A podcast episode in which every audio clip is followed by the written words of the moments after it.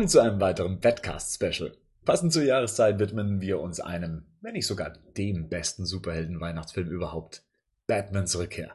Wir wollen generell über den Film sprechen, über die Anekdoten, die es zu ihm gibt, den Erfolg oder auch Misserfolg und dann wollen wir auch noch Vergleiche ziehen zwischen den ursprünglichen Drehbuchversionen und der finalen Fassung.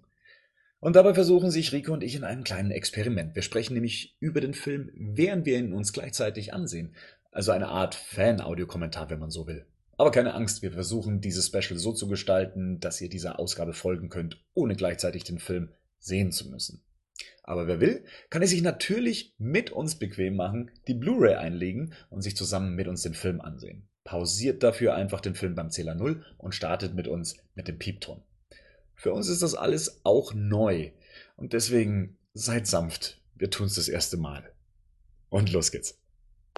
Dann starten wir mal, das Blu-ray-Laufwerk läuft an und das Time Warner Logo erscheint, das gute alte und geht dann erstmal schon mal so in den Schnee über. Das ist schon ein Unterschied zum ersten Teil, der Anfang. Also wir sehen ja hier so diese Sequenz mit dem Couplepot-Anwesen, was so ein bisschen an die Horrorfilme aus den 40er, 50er, 60er Jahren erinnert, diese Hammer-Filme. Und ähm, setzt schon recht deutlich einen anderen Ton als, als der Tim Burton-Film. Ich konnte, als ich den Film das erste Mal gesehen habe, noch nicht richtig lesen und dachte am Anfang, es soll ähm, das Haus von Bruce Wayne sein. Ich glaube, dass ich das damals auch gedacht habe. Ich habe Couplepot auch nie mit dem Pinguin verbunden. Ich wusste damals nicht, dass das sein eigentlicher Name ist und ich glaube, ich habe diese Aufschrift auf dieser Tür auch nie wirklich wahrgenommen und gelesen. Das soll ja auch, glaube ich, mit Absicht recht ähnlich sein. Also, immer. Das, das mal, ähm, weil ich glaube, fängt nicht der Batman-Film auch so an, dass man erstens Wayne Manor sieht? Oder zumindest die. Nee, die, Oder der erste Batman-Film. Einen ähnlichen Shot gibt's halt auf jeden Fall. Es gibt einen ähnlichen Shot, ja, der dann auch durch diese Eingangstür geht, aber Wayne Manor ist nicht am Anfang des Films zu sehen. Das fand ich richtig grausam als Kind hier mit dem, mit dem kleinen Pinguin, der die Katze reinzieht. Ich habe damals meiner Oma mal im Nachhinein diese Story erklärt von diesem Baby, was geboren wird und jetzt dann in den Fluss geworfen wird. Und sie hat es damals, auch wenn sie den Film nicht gesehen hat, mit Rosemary's Baby dann verglichen. Und tatsächlich hat das schon was sehr Horrorfilmmäßiges, finde ich. Auch, dass er direkt, dass direkt eine Katze gefrisst. Wie schon. Ja, und, und, später will er es äh, dann gerne mal mit der Katze treiben. Also zumindest ja. mit Catwoman dann. Eigentlich auch schon so ein kleiner Ausblick du, in die Zukunft. Meinst du, das war eine Puppe oder meinst du, sie haben da wirklich irgendein, irgendwas? Das wird schon eine Puppe gewesen sein, oder? Die Katze oder der Pinguin? Der Pinguin. Also das wird, das wird, da wird irgendwie jemand drin gewesen sein, vermute ich mal, und hat dann die Katze Echt? reingezogen. Ja, mit so einem Animatronic kannst du, glaube ich, keine Katze packen oder so ein ja, Vieh packen und durchziehen. Da packst du halt einen der kleinen Leute da rein und dann, ja. Schon sehr grausam. Dass wir ein Kind hinterher gucken.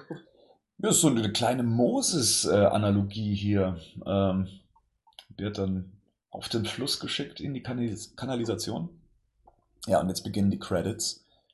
Und was ich damals nicht gecheckt habe, ähm, das sind alles Miniaturen, was man jetzt sieht. Das ist noch großartige, vor der groß einsetzenden CGI-Zeit äh, ist, ist das hier noch Miniaturarbeit. Und ich habe ja. das lange Zeit überhaupt nicht gecheckt. Und selbst wenn ich es heute sehe, würde ich meinen, dass das wirklich eine riesige Kulisse ist. So, jetzt kommt dann wird dann der Titel eingeblendet, Batmans Rückkehr. Da kriege ich immer noch Gänsehaut, auch gerade mit dem Score von Danny Elfman, das ist schon großartig. Das sind computeranimierte Fledermäuse übrigens, die wir hier gerade sehen. Das war ähm, das erste Mal, dass computeranimierte Figuren ähm, in, in klassisches Bildmaterial hineinkopiert wurden. Und auch die gesamte Kameraführung hier finde ich, find ich großartig. Also es setzt schon einen guten Ton.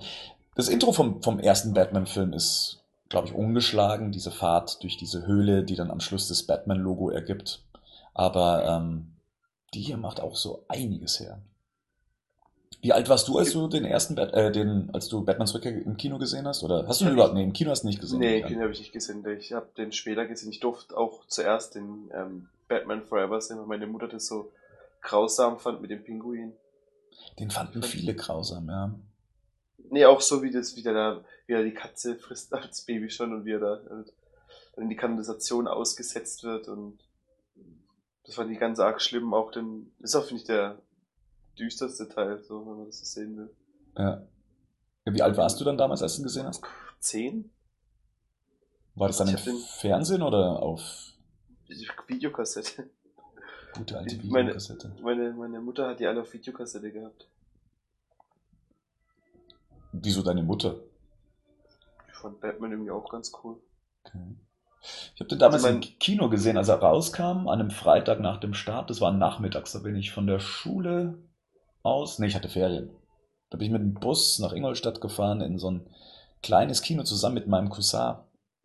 Und das Kino war leer. Es war ein sehr sonniger, warmer Tag und ähm, wir waren fast alleine in dem Kino. Ich glaube, ich habe auch das Super Nintendo-Spiel bekommen, bloß den Film durfte ich nicht sehen. Ich glaube, so rum war das. Wenn ich drüber, wenn ich drüber nachdenke.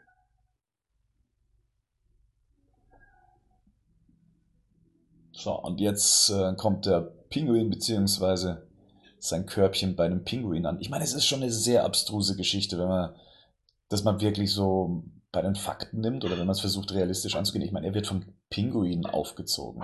Vor allem, wo kommen die, ähm, wo, warum leben Pinguine in der Kanalisation? Also, Die sind ja nicht in der, jetzt ist er ja nicht mehr in der Kanalisation, sondern er stimmt, ist ja kann- stimmt, stimmt. in diesem alten äh, Zoogelände.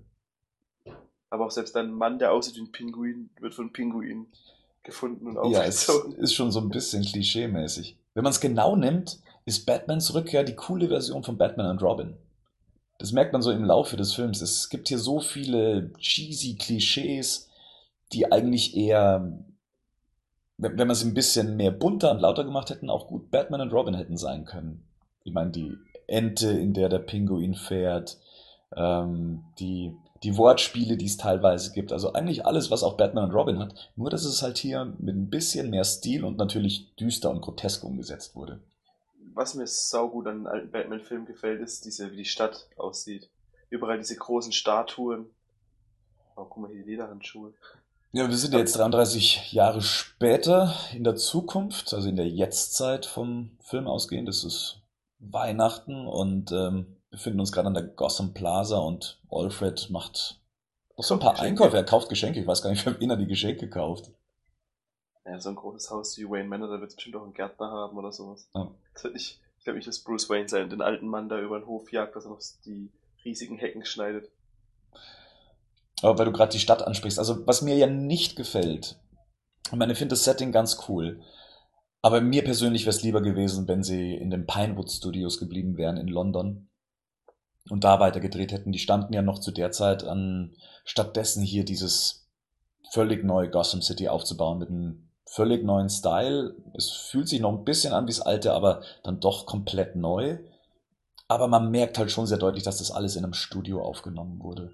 Also mir gefällt das wahrscheinlich auch so arg, weil ich halt, das, ich finde, sieht ganz arg wie die Zeichentrickserie Ja. aus. Ja, also die Parallelen sind, sind sehr stark. Ja, dieses Art Deco und ja, auch teilweise dieses fa- faschistische, also gerade was diese großen Figuren im Hintergrund angeht. Das, das kommt schon alles sehr cool. Aber ich hätte halt gerne so eine direkte Fortsetzung zum ersten Teil gehabt.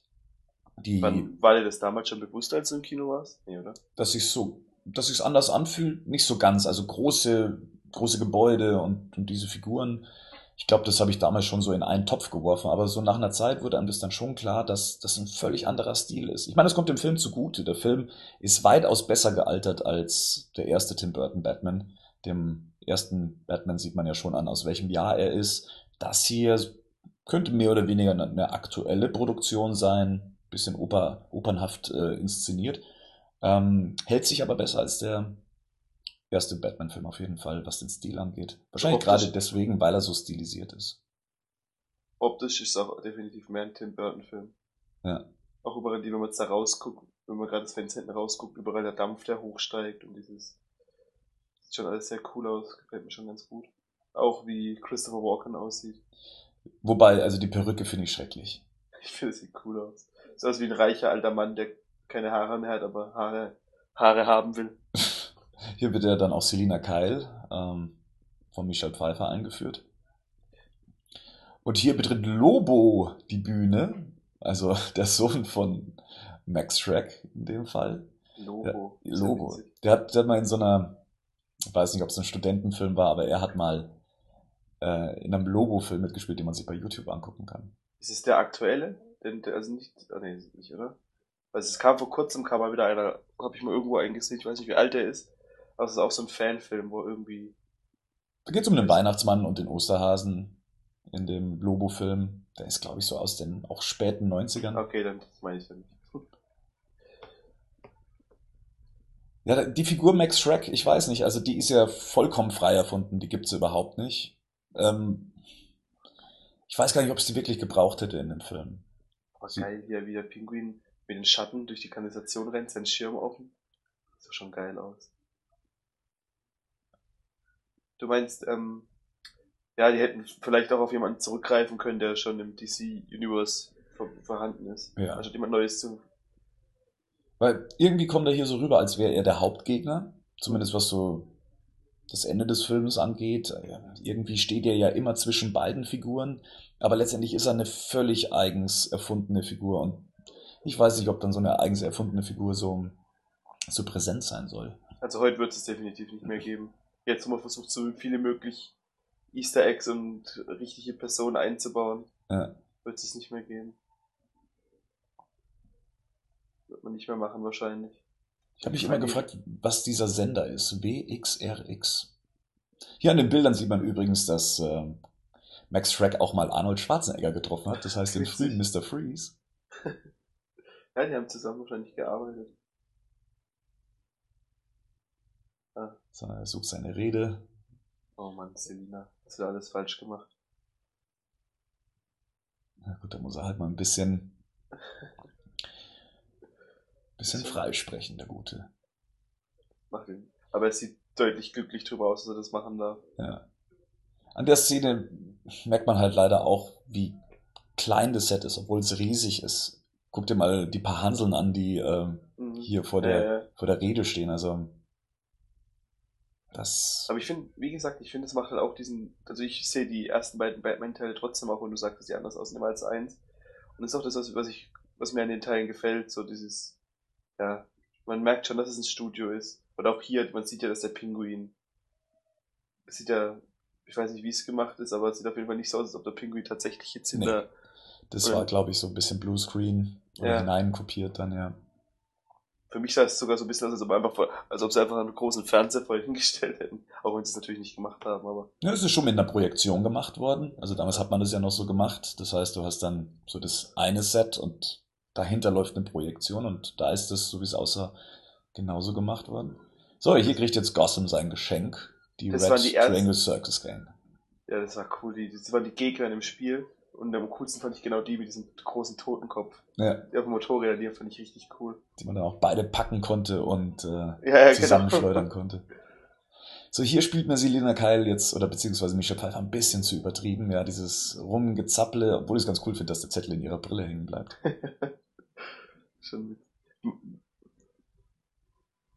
Aber hier, das ist halt. Ich glaube, er hier mit der, mit der Waffe vorne in dem Leierkasten drin, der hatte den Namen Cringer, glaube ich, in einem Videospiel. Also nur da ist der Name mal aufgetaucht. Stimmt, ja. War ja auch ein Feind. Und hier, der Muskelmann schleudert einen Schlitten auf. Commissioner ist Commissioner Gordons Auto. So, und hier Wayne Manor. Also bitte, was ist denn mit Wayne Manor passiert? Okay, stimmt. Das, stimmt. das steht nicht mehr, im letzten Teil stand es auch so noch mehr im, im Ja, das war ein großes, weites ja. Ja, ja, Anwesen, ja. Und jetzt ist es hier so ein, so ein Modell, was man auch noch als Modell recht deutlich sieht. Aber die komisch. Szene ist cool. Also wenn er aufsteht und mitten im Bat-Symbol steht, ach, das, die Szene fand ich immer großartig. Ja. Ich fandst du nicht geil, wie er jetzt gerade eben aufsteht und einen Schritt vorwärts macht. Das fand ich immer so ein bisschen Panne. Aber ich meine, warum nimmt man nicht wenigstens das gleiche Wayne Manor? Also zumindest optisch. Ja. Ich finde eher sein Schmollmund fand ich gerade gut, der die Kamera gemacht hat. Michael Keaton? Ja, ja. Hm. Also aufgestanden ist und auf das Bat-Symbol gelaufen ist. Aber ist schon cool. Ist, ich weiß halt nicht, wie gut es ist, wenn du eine geheime Identität wie Batman haben willst, dass du fünf große Projektoren auf deinem Haus draufstehen hast, wo das Bat-Symbol hast. Ja, die Frage ja. ist, wohin geht diese Projektion noch überall, ja? Geht die auch in die Ja. Küche? Was wäre jetzt gewesen, wenn er auf dem Klo gewesen wäre? Jetzt hätte er Ja, nicht das- gesehen. Das wäre cool. Oder wenn er gerade. Ja. eine Party hat. Wenn er gerade eine Eine Party Party. hat, auch schlecht. Aber das Batmobil wieder richtig geil gerade. Ja. Das Batmobil immer haben sie noch- auch ein bisschen angepasst. Also es sieht eigentlich aus wie das ähm, aus dem ersten Batman-Film, aber sie haben ja so einige Anpassungen gemacht, um dem Stil des Films ähm, näher zu kommen. Also das Batmobil hat so ein paar neue Gadgets bekommen. Oh, Und viel ich glaube, Scheibenwischer hat es jetzt auch. Aber hast gesehen, wie gemein ein Teddybär verbrennt. Damit Ja. merkt, zeigt man, dass man ein böser Junge ist, indem man Und, und Teddybär Ninja verbrennt. Turtle war im Hintergrund zu sehen. Wirklich? Mhm. Und Hier. Dieser Store, und der fährt ja jetzt gleich noch auf den zu und ähm, setzt ja. Ja. dann diesen einen Typen dann unter Feuer. Das war ursprünglich ein Merchandising-Store für Batman-Artikel. Also im Film. In einem frühen Drehbuch sollten da drin Merchandising-Artikel zu Batman verkauft werden. Das Batmobil, ein Batman-Schlitten und sowas. Und äh, man hat sich dann während der Produktion dann doch dagegen entschieden. Aber es wurde so aufgebaut. Da sind auch erst vor kurzem Bilder aufgetaucht von. Aber dieses Konzept gab es ja schon ein bisschen länger. Oh, da hinten, dahinter hat die Statue gewackelt. Eieiei. Die scheint ja nicht sehr stabil gewesen zu sein. So genau. Und jetzt hier die Szene. Das ist der Merchandising Store. Und wo auch immer dieses Teil unten aus dem Batmobil rauskommt, es Das- kommt schon sehr cool. Das, ich hatte so ein Spielzeug, das fällt mir gerade so ein Plastikauto, das konnte es auch. Das ist gefahren, dann ist es, äh, hat es eine Stange unten raus, hat es gedreht und ist es weitergefahren. So, Selina Kyle ist immer noch etwas verloren in der ganzen Situation. Und Batman steigt nur wegen ihr aus dem Fahrzeug aus. Ich meine, was ist mit den, all den anderen Leuten, die da rumlaufen?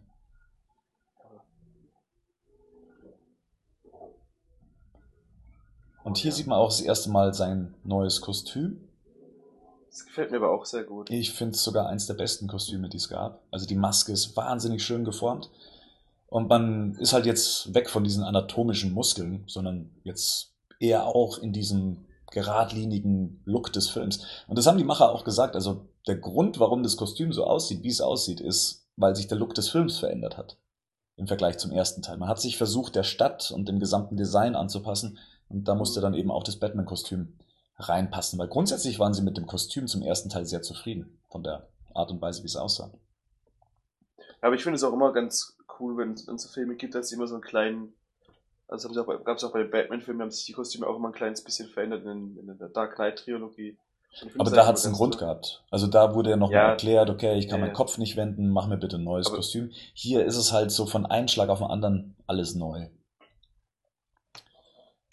Wie viele Jahre sind zwischen den beiden Filmen vergangen? Kommt es irgendwann mal raus? Nee, da gibt's überhaupt gar keine.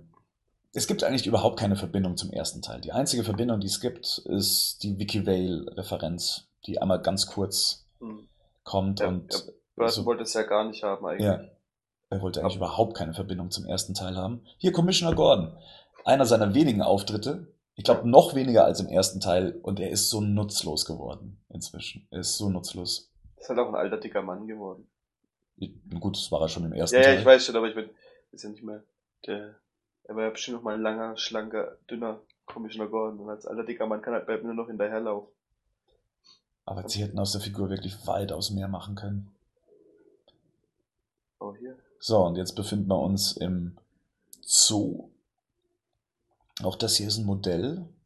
Und die Kamerafahrt ist großartig. Also ist für Anfang der 90er Jahre ist das schon sehr beeindruckend. Und das ist auch ty- typisch Tim Burton so ein bisschen. So Edward Ja. mit den Scherenhänden. Da Ja. merkt man schon so ein bisschen die Einflüsse.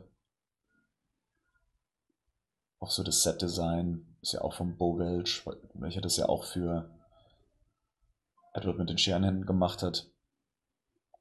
So, und der Pinguin lebt natürlich in der Arctic World und Max Shrek erwacht jetzt aus einer Art, Auch der Name Max Koma. Shrek ist richtig geil. ja, Nosferatu. Seine tolle Gang, die auch so, hat so ein bisschen was von Haus der tausend Leichen oder so. Die, die, ganz, die ganzen Charaktere. Und da kommt er. Ich finde es ganz cool, wie er sich vorstellt, indem er einfach nur sagt, ich glaube, das Wort, nach dem sie suchen, ist ein Schrei. Ja. Ist schon sehr cool alles gemacht. Es wirkt auch immer, wenn man, das, dadurch, dass das alles Kulissen sind, wirkt es immer so ein bisschen, als ob es hinten fast gezeichnet wäre, wo die, ähm, also die Kulissen, umso weiter sie nach hinten gehen, weißt du, was ich meine? Ja, die verlieren arg an Details. Es wirkt halt fast schon ein bisschen an, dass es gemalt ist. So ein bisschen was Theatermäßiges hat das ja. Ganze. Also auch so die, der gesamte Film wirkt wie so eine Aufführung, was Opernhaftes, was, was sehr Theatralisches. Ja. Durch, durch die Blu-ray sieht man wirklich arg das Baker vom Pinguin. Finde ich. Also ich habe gerade, wo die, wo die Stirn so gerunzelt hat. Ja. Ich habe auch Ewigkeiten, das muss ich sagen, ich war kein schlaues Kind. Ich habe Ewigkeiten Robert De Niro und Danny DeVito miteinander wegen den Namen. Und ich war als Kind so ähnlich geklungen. Dann dachte ich, wie haben sie das gemacht, dass er Robert De Niro so haben aussehen lassen? Das war ganz lang. und so klein werden lassen vor allem. Ja, das stimmt. Wobei, ja. Ja, Danny DeVito war ja laut Tim Burton so die erste Wahl und auch Daniel Waters, der das Drehbuch geschrieben hat, der hat, hat die Rolle so geschrieben, als hätte er Danny DeVito schon im, im Kopf vorab. Es hieß damals noch, Dustin Hoffman wäre noch ein Favorit gewesen. Ich denke mal, das war dann wahrscheinlich so von Studioseite aus. Weil Dustin Hoffman jetzt auch nicht gerade der Größte ist, aber ich glaube, mit Danny DeVito haben sie zumindest für die Rolle schon, schon den perfekten gefunden. Und er sieht auch null aus wie Danny DeVito. Man erkennt ihn kaum. Mhm. Ja, das war, lag, hat das Ganze noch verschlimmert für mich. Aber schon so wie, was du gerade gemeint hast, so Batman und Robin mit Mr. Freeze, auch gerade, dass er mit seinem Regenschirm dreht, dann versuchst du da mit den anderen so ein bisschen zu hypnotisieren. Schon witzig eigentlich. Also, nur, dass, nur, dass er viel böser aussieht. Wie findest du die allgemein sein, sein Aussehen? Die, die Hände, die also innerhalb dieser Storyline finde ich super. Also so diese, dieses, diese Flossen, diese Nase, er ist halt ein lebender, menschlicher Pinguin. Mhm. Wenn man ihn so interpretiert und so darstellen möchte, haben sie es auf jeden Fall perfekt getroffen. Für mich damals als, wie alt war ich, 13-Jähriger, der jetzt auch wirklich nicht wirklich viel über den Pinguin wusste, außer aus der 60er Jahre Serie, ähm, war das eine völlig neue Interpretation. Aber ich hatte auch nichts, womit ich es großartig vergleichen konnte. Also der Pinguin aus der 60er Jahre Serie war schon so ein Typ und auch er hier hat solche Geräusche abgelassen. Er kam mir halt hier so wie die Horrorversion aus den 60er Jahren und ich habe es nicht großartig mit, mit den Comics verglichen. Die einzige Figur, die ich damals aus den Comics kannte, als ich den Film gesehen habe, war Catwoman. Und da hat es mich dann damals schon so ein bisschen mehr irritiert, dass sie keine Prostituierte ist. Wie sie also wie ich sie damals kennengelernt habe, so aus dieser Year One-Zeit, wie sie damals dargestellt wurde. Und da konnte ich mir das nicht so ganz erklären, warum sie auf einmal eine Sekretärin ist und so eingeschüchtert. So, hier langsam entfaltet sich ja so der Plan des Pinguins. Er würde gerne an die Oberfläche aufsteigen und nutzt halt eben Max Schreck dafür. Max Schreck sagt dann nicht äh, sofort, ja, komm mit hoch, sondern lässt sich jetzt erstmal schön erpressen anhand von all den Sachen, die er halt eben ähm, ja, in der, in, der, in der Vergangenheit alles äh, hat schieflaufen lassen, wie jetzt ähm, irgendwelche Papiere, die er hat verschwinden lassen, ähm, chemische Abfälle, die er abgelassen hat. Hier hätte man noch Access Chemical mit reinbringen können. Das wäre eigentlich ganz cool gewesen. Wenigstens so eine Verlinkung zum ersten Batman-Film. Und jetzt noch die, äh, die Szene mit der Hand seines Ex-Partners. Ähm ich meine, es ist wirklich ein Film ab zwölf. Ja. Aber auch der Pinguin, der ist ja wirklich echt, auch dass er so schwarzes Blut hat oder so ganz ja. so schwarzen Sapper rauslässt. Ja. Das macht er wirklich, weil ist der klein. Das ist ja klein und jetzt gibt er ihm dann gleich die falsche Hand. Also das ist wirklich so, das ist so der Ton des Films, also was den Humor angeht. Das ist schon, ist schon sehr gelungen. Ich habe mir die ursprüngliche Fassung mal durchgelesen vom Drehbuch von Daniel Waters und er hatte ursprünglich so ein 150 Seiten Skript geschrieben und er hat mal gemeint, es wäre ein drei Stunden Epos geworden. ähm, und es hätte wahrscheinlich auch ähm, drei oder vier Stunden und es hätte 300 Millionen gekostet, das umzusetzen. Ich habe mir das so ein bisschen, ich habe mich da ein bisschen reingelesen und da war alles noch weitaus geschwätziger da war Batman eigentlich, ja, also der hat die ganze Zeit eigentlich nur gelabert. Ich weiß nicht, ob ich das jetzt sehen wollen unbedingt. Ich habe es auch ein bisschen überflogen. Und ich weiß nicht, ob du das, das, das ähm, Daniel Waters Menü, äh, Waters Menü, Drehbuch gelesen hast oder das von Sam Hamm. Das ist nochmal was anderes. Ich habe das gelesen, was du mir geschickt hattest. Das ursprüngliche, das ist von Sam Hamm. Das ist das okay, äh, von dem Drehbuchautor von dem ersten Batman-Film. Mhm. Und das, was ich jetzt gerade zitiert habe, das war von dem, der jetzt auch dieses Drehbuch geschrieben hat für diesen Film. Aber davon gab es ja auch mehrere Fassungen. Und die ursprüngliche Fassung war dem hier schon recht ähnlich von der Grundstory. Aber Batman hat darin weitaus mehr Dialog und ähm, da kommt ja auch ein Robin vor. Zu Robin mhm. kommen wir dann auch noch später. Der hätte ja hier eigentlich auch schon seinen ersten Einsatz haben sollen. Ähm, ob jetzt in der ersten Drehbuchfassung von Sam Hamm oder hier von Daniel Waters. Sie haben es immer mal probiert, Robin mit reinzubringen. Und ja, wie wir ja wissen, hat es ja dann nicht geschafft. Jetzt sind wir inzwischen im Apartment von Selina Kyle. Hello there. So ein typisches New Yorker Apartment, so auf den letzten Millimeter noch irgendwie versucht, eine Wohnung draus zu zimmern. Eigentlich schon sehr deprimierend, ja. Also auch alles in Pink gehalten. Und ja, ich meine, sie ist ja tatsächlich so ein bisschen die Kuscheltante mit hier den ganzen Kuscheltieren und. Die Katzenoma, die einsame Katzenoma. Die, die selber zur Katze wird. Würdest du, wenn, wenn doch mal, wenn in der Zukunft noch mal Selina Kyle auftritt, hättest du lieber so eine Selina Kyle oder eine Dark Knight Selina Kyle? Mm. Dark Knight Rises Selina Kyle.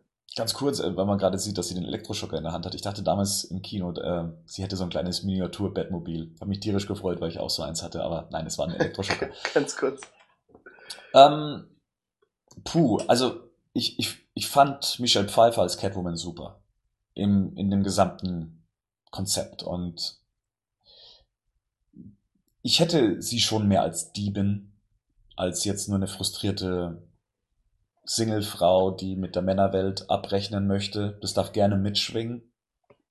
Aber äh, da gefällt mir schon so diese Diebin, wie sie in Dark Knight Rises dargestellt wurde, schon besser.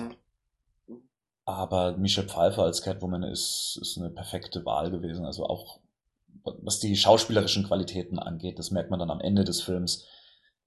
Da, glaube ich, kann ihr kaum jemand die Catwoman bislang dargestellt haben, das Wasser reichen. Also das ist, das hebt das Ganze wirklich auf so ein ganz neues Niveau. Ja, das stimmt schon. So, hier kommt Selina Kyle jetzt Max Shrek auf die Schliche, aus Versehen, weil sie ja den Termin mit Bruce Wayne vorbereitet. Dass ähm, Max Pläne eigentlich komplett anders aussehen. Und zwar anstatt der Stadt Energie zu schenken, soll es der Stadt Energie absaugen. Das ist so ein eigentlich so ein James Bond Thema für, für die Feinde von James Bond. So der Masterplan. Aber es ist eigentlich so egal. Es ist so egal, weil es für den Film selber nicht wirklich viel bringt, außer halt jetzt eben Selina Kyle aus dem Fenster zu werfen. Aber der gesamte Subplot mit Max Schreck und seinem Energiekraftwerk hat eigentlich überhaupt keine Bedeutung für den Film an sich. Ist ja auch dann irgendwann auch einfach egal. Jetzt geht's dann eigentlich, dann, sobald sie jetzt raus ist, wie du schon gesagt hast, geht's ja noch komplett andere Sachen eigentlich im Rest ja. vom Film. Kommt, ich weiß auch gar nicht, ob das dann nochmal so wirklich aufkommt, das Thema. Das kommt jetzt dann nochmal mit Bruce Wayne bei dem Termin auf und dass halt Bruce Wayne selber Recherchen angestellt hat, dass die Stadt noch Energie bis ins Jahr bla bla bla hat. Ja, Aber, ab, ab, ab, irgendeinem Punkt ist es, geht's, wenn man jetzt nicht wirklich darauf achtet, weniger darum eigentlich. Dann geht's ja um den, wer Bürgermeister werden kann und so weiter. Richtig. So also es, wie gesagt, die Max Shrek-Figur ist rein inhaltlich schwierig. Also hätte es nicht für die Story an sich gebraucht. Zumindest nicht so, wie sie hier aufgeladen wurde. Und hier ist jetzt ähm, Misha Pfeiffer so ein bisschen in Todesangst und mit den feuchten Augen und so weiter spielt sie großartig. Zu Recht wahrscheinlich. Und wird jetzt dann erstmal schön aus dem Fenster rausgeschubst. Und ich habe das damals als Kind mir immer versucht zu erklären, wie kann es möglich sein, dass jemand, der aus so einem Gebäude, was ja doch ein paar Stockwerke hoch ist, das Ganze überleben. Da haben wir es immer schön geredet mit dem, ja, sie fällt ja hier durch so ein paar, ähm, durch so ein paar Planen durch. Ich glaube, das hätte jetzt nicht wirklich jemanden vor dem Tod bewahrt. Na gut, es hat geschneit. Vielleicht ist es ja sehr weicher Schnee. Ja, es geht, sie war ja tot, sie wird ja wiederbelebt durch die Katzen. Das habe ich erst viel später verstanden, dass das eine Wiederbelebung ist durch die Katzen und. Also so wie ich es verstanden habe, gibt ja jede Katze ihr ein Leben, ob das einen neuen hat oder sowas, oder? Das kann man so zumindest interpretieren. Ich weiß gar nicht, ob das neun sind. Kann man ja mal. Nee, ich glaube, es sind. Oh, durchzählen. Also jetzt, es ist gerade die erste. Die erste eins. 1, 2, 3, 4, 5, 6, 7, 8. Ja, kommen noch ein paar, oder? Eieieiei, um Gottes ja, Willen. Okay, es sind ein bisschen mehr als neun. Vielleicht hat sie ein paar Leben mehr, die gute. Aber ich habe das so gedacht, dass ich habe bis am Anfang, ich habe das nicht nachgezählt, aber ich habe das so verstanden, dass die Katze ihr ein Leben abgibt. Und deshalb, weil sie auch danach viel, also gerade wenn sie dann, ich müsste jetzt gleich kommen, wie sie dann in, in, ihr Zimmer geht, ist sie ja dann auch komplett aus wie ein Zombie schon fast. Ja. Aber auch das spielt sie großartig jetzt dann auch gleich, wenn sie die Augen dann aufreißt, wenn die erst vorher noch so flackern. Das ist super gespielt. Und ist auch so ein bisschen wie in einem Horrorfilm, ja, als wenn man so von, von Tieren aufgefressen wird. Es ist, halt, es ist halt so ein typisches Tim Burton-Ding, was der in allen seinen Filmen macht. So dieses ja. leicht morbide, dieses leichte, ich weiß nicht, wie man es genau, auch jetzt, dass die Katze da in der Finger, am Finger rumknabbert und und jetzt wie so eine Horrorfigur zurückkommt, die Szene ja. von vorher wiederholt sich nochmal, nur halt eben in einem anderen Kontext. Und ja, ist sie daheim. Hat ihre Katze sogar dabei. Und die Tür offen gelassen. Ist, hier ist jetzt praktisch alles so mehr oder weniger egal. Und heute, wenn, wenn der Film heute rausgekommen wäre, wäre das die Rolle von, von, wie heißt die Frau von Tim Burton? Bohum Carter. Ja. Das wäre ja, Stimmt, ja, ja, bestimmt, ja. Alan Banning sollte ja ursprünglich Catwoman spielen. Dafür gab es ja auch schon Kostümentwürfe. Sah auch alles ein bisschen anders aus. Also da war das eher so ein, ja, auch so Lack und Leder, aber eher so, dass die Brüste noch mehr betont werden und dass so halb die Brustwarzen oben rausgucken. Also schon, auch schon sehr sexistisch das Ganze. Oder sexuell aufgeladen vor allem. Hier jetzt, glaube ich, so mitunter so die beste Szene. Also wenn sie jetzt durchdreht, sie hört jetzt gerade nochmal den Anrufbeantworter ab und hier dreht sie jetzt dann völlig am Rad und schleudert die Milch auf äh, das Telefon. Das ist getroffen hat, fand ich, fand ich schon großartig. Aber hier sieht man so, wie der Wahnsinn in ihr startet. Und auch die Musik von Danny Elfman unterstreicht das Ganze nochmal perfekt. Ja. Gut, ein bisschen, bisschen theatralisch in der Bewegung, aber ähm, wie sie da mit allem aufräumt und die armen kleinen Tierchen jetzt hier auch noch in den Schredder reinpulvert. Ich, ich muss ganz diesen rosanen Querbalken da ja. oben ist der Metallbalken, weißt du, was ich meine? Ja, das, das ist das Fiese, das ist so, das steht so ein bisschen für ihr Leben, weißt du, sie, sie hat so ein kleines Apartment auch noch und selbst da drin ist so ein Querbalken und du kannst nicht wirklich aus den Fenstern rausgucken und du kannst nicht die, die Türen richtig öffnen, weil selbst da wird dir noch ein Strich durch die Rechnung gemacht und das steht so ein bisschen so für, für ihr Leben. Das ist schon cool. So, dann lassen wir erstmal alle Katzen rein. Und ich fand es auch cool mit diesem Hello There, dass dann da eben Hell Here draus wurde. Das habe ich, glaube ich, damals beim ersten Mal gar nicht gecheckt. Erst später entdeckt. Aber interessant, dass sie in ihrem Kleiderschrank so ein Lederding hat. Lederding so, hat, ja. Das wollte ich mich auch gerade sagen. Das passt nämlich gar nicht, dass, er, dass es so viel Leder hat, um sich so ein komplettes Ding da zu machen. Ja, also manche Frauen, glaube ich, kaufen sich einfach mal so Sachen, um sich schön zu fühlen. Und ziehen es dann doch nie an, weil sie es dann ja, sich doch nicht trauen. So, das Puppenhaus ist weg und jetzt wird eine Nähmaschine hingestellt. Das ist das Erste, was man so im Wahnsinn macht. Sich eine ich Nähmaschine auch, hinstellen. Ich frage mich auch, wofür sie diese rosane, in dieser rosanen Bude eine schwarze Lackdose, äh, Spraydose hat. Gut. Aber schon witzig, die Details. Ich meine, wie viel Krusch da rumsteht, ist ja. schon ziemlich geil gemacht. Auch, dass sie eine rosa Schere hat. Kein Stimmt. Mensch hätte es gestört, wenn sie eine schwarze Schere gehabt hätte, aber sie hat einfach eine rosa Schere. Ja. Weil Katzenoma. hat er Tim Burton schon? Nee, hat er, die, hat er doch nicht seine Frau gehabt, oder? Nee. Das noch nicht. Das war, glaube ich, erst seit. Ähm, was seit Planet der Affen? Als er den gedreht hat? Bin mir nicht ganz sicher unheimliche Instrumentalmusik. Ich habe die Subtitles an. Stand da gerade. Mhm.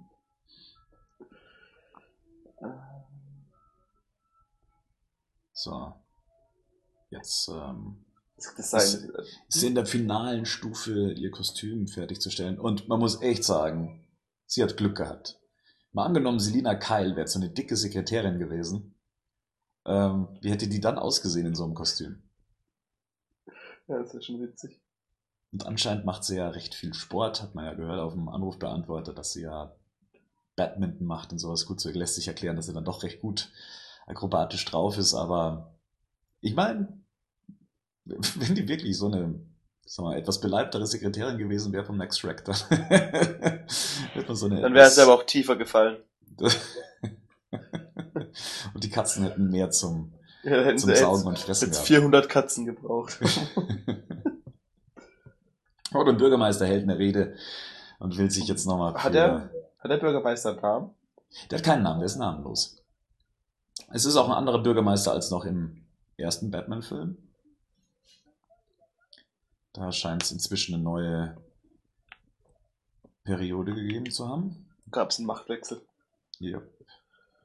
Den soll es jetzt wieder geben. So, und jetzt kommt etwas diese arg forcierte Kindsentführung. Und man sieht dann das erste Mal eben den Pinguin in seiner Ente. Wie gesagt, das hätte auch zu Batman und Robin gepasst. Ich finde allgemein Mr. Freeze auch. und seiner Eisfabrik und all den Sachen, die es da gibt. Und aber hier wirkt es halt eher skurril mit dieser Ente, während es bei Batman und Robin sehr forciert und kitschig wirkt. Ich, ich habe auch so ein bisschen das Gefühl, dass der Pinguin die Minions vom ähm, Joker angeheuert hat. Nachdem die dann Job arbeitslos waren in irgendwann mal. Die Red Triangle Circus Gang. Naja. Ja. Wäre natürlich interessant gewesen zu erfahren, was dann aus den ganzen Goons wurde. Ja, genau, die sind, ja, die sind jetzt beim Pinguin offensichtlich. Auch die Bewohner von Gotham sind auch nicht so schlau, oder? Oh, guck mal, was auch geil sein, sein, sein, sein Fat Bodysuit, der er da anhat. Ja, also ich glaube, es waren so, in einem der Making-ofs wurde gesagt, es waren 50 Kilo, woanders habe ich gelesen, es waren 10 Kilo, die er da mit sich rumgeschleppt hat. Danny DeVito selber hat gesagt, ähm, das hat ihm sehr geholfen, in die Rolle reinzukommen, weil er diesen Anzug gehasst hat und somit konnte er eigentlich so den ganzen Hass, den er mit diesem Anzug oder den er über diesen Anzug hatte, dann einfach in die Rolle mit reinnehmen. Guck mal, da sieht man auch, wie das Bild reingelegt wurde in den Fernseher. Nö, das ist echt. Das ist nicht echt, oder? Das ist echt. Das ist ein echtes Videobild sogar. Man sieht sogar die, die Störstreifen, wie es von einem Videoband abläuft. Ich finde, es sieht aus, als ob das reingelegt worden wäre, nachträglich. Das, ja, das, das glaube ich, das ist sogar tatsächlich so gedreht.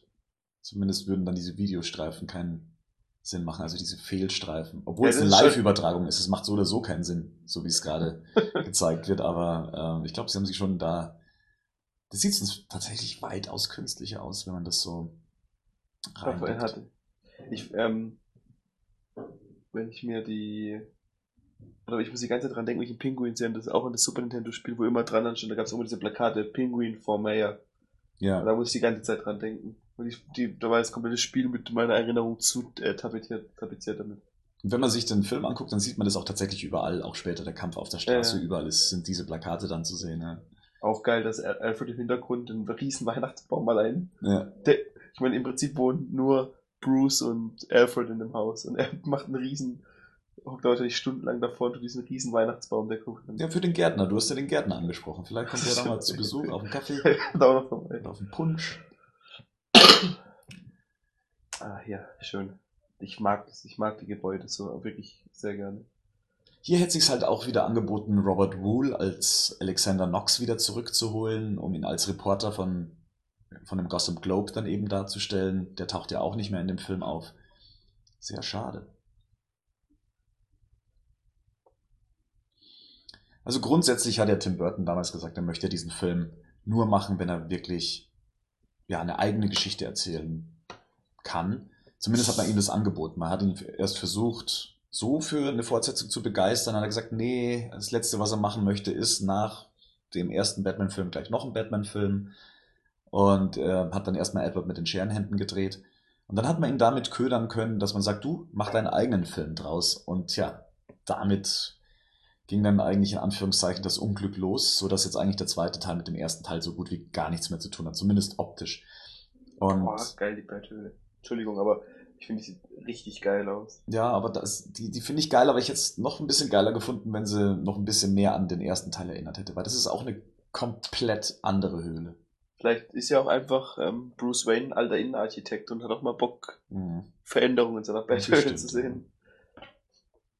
Ich meine, auch cool, Batman mit Brille zu sehen, oder? Das war im ersten Teil auch schon so, ja. Ja, ich weiß, aber das wird es heute wahrscheinlich auch nicht mehr geben. Ja, Heute hätte Batman 120% Sehschärfe. so hier so die, wie der Batcave ausgekleidet ist und so weiter, ist alles, ist alles geil, aber ich hätte es mir so ein bisschen mehr Anleihen an den ersten Teil schon auch, gewünscht. Das wäre auch, auch so einfach gewesen. Aber auch wie geil, wie geil, dass die Instrumente von seinem Computer in den Stein eingebaut sind. Ja. Sie haben ja gesagt, Sie haben die neue Betthöhle so konstruiert, als würde sie wie so ein Flughafen funktionieren, also mit so verschiedenen Landeplattformen. Das auf der einen steht das Batmobil, ja. auf den anderen der Computer und so weiter. Aber das ist ja was, was sich heute noch in fast allem, wenn man jetzt mal The Dark Knight Rises wegmacht, aber das hat sich ja heute fast überall noch, ist es auch genauso, oder?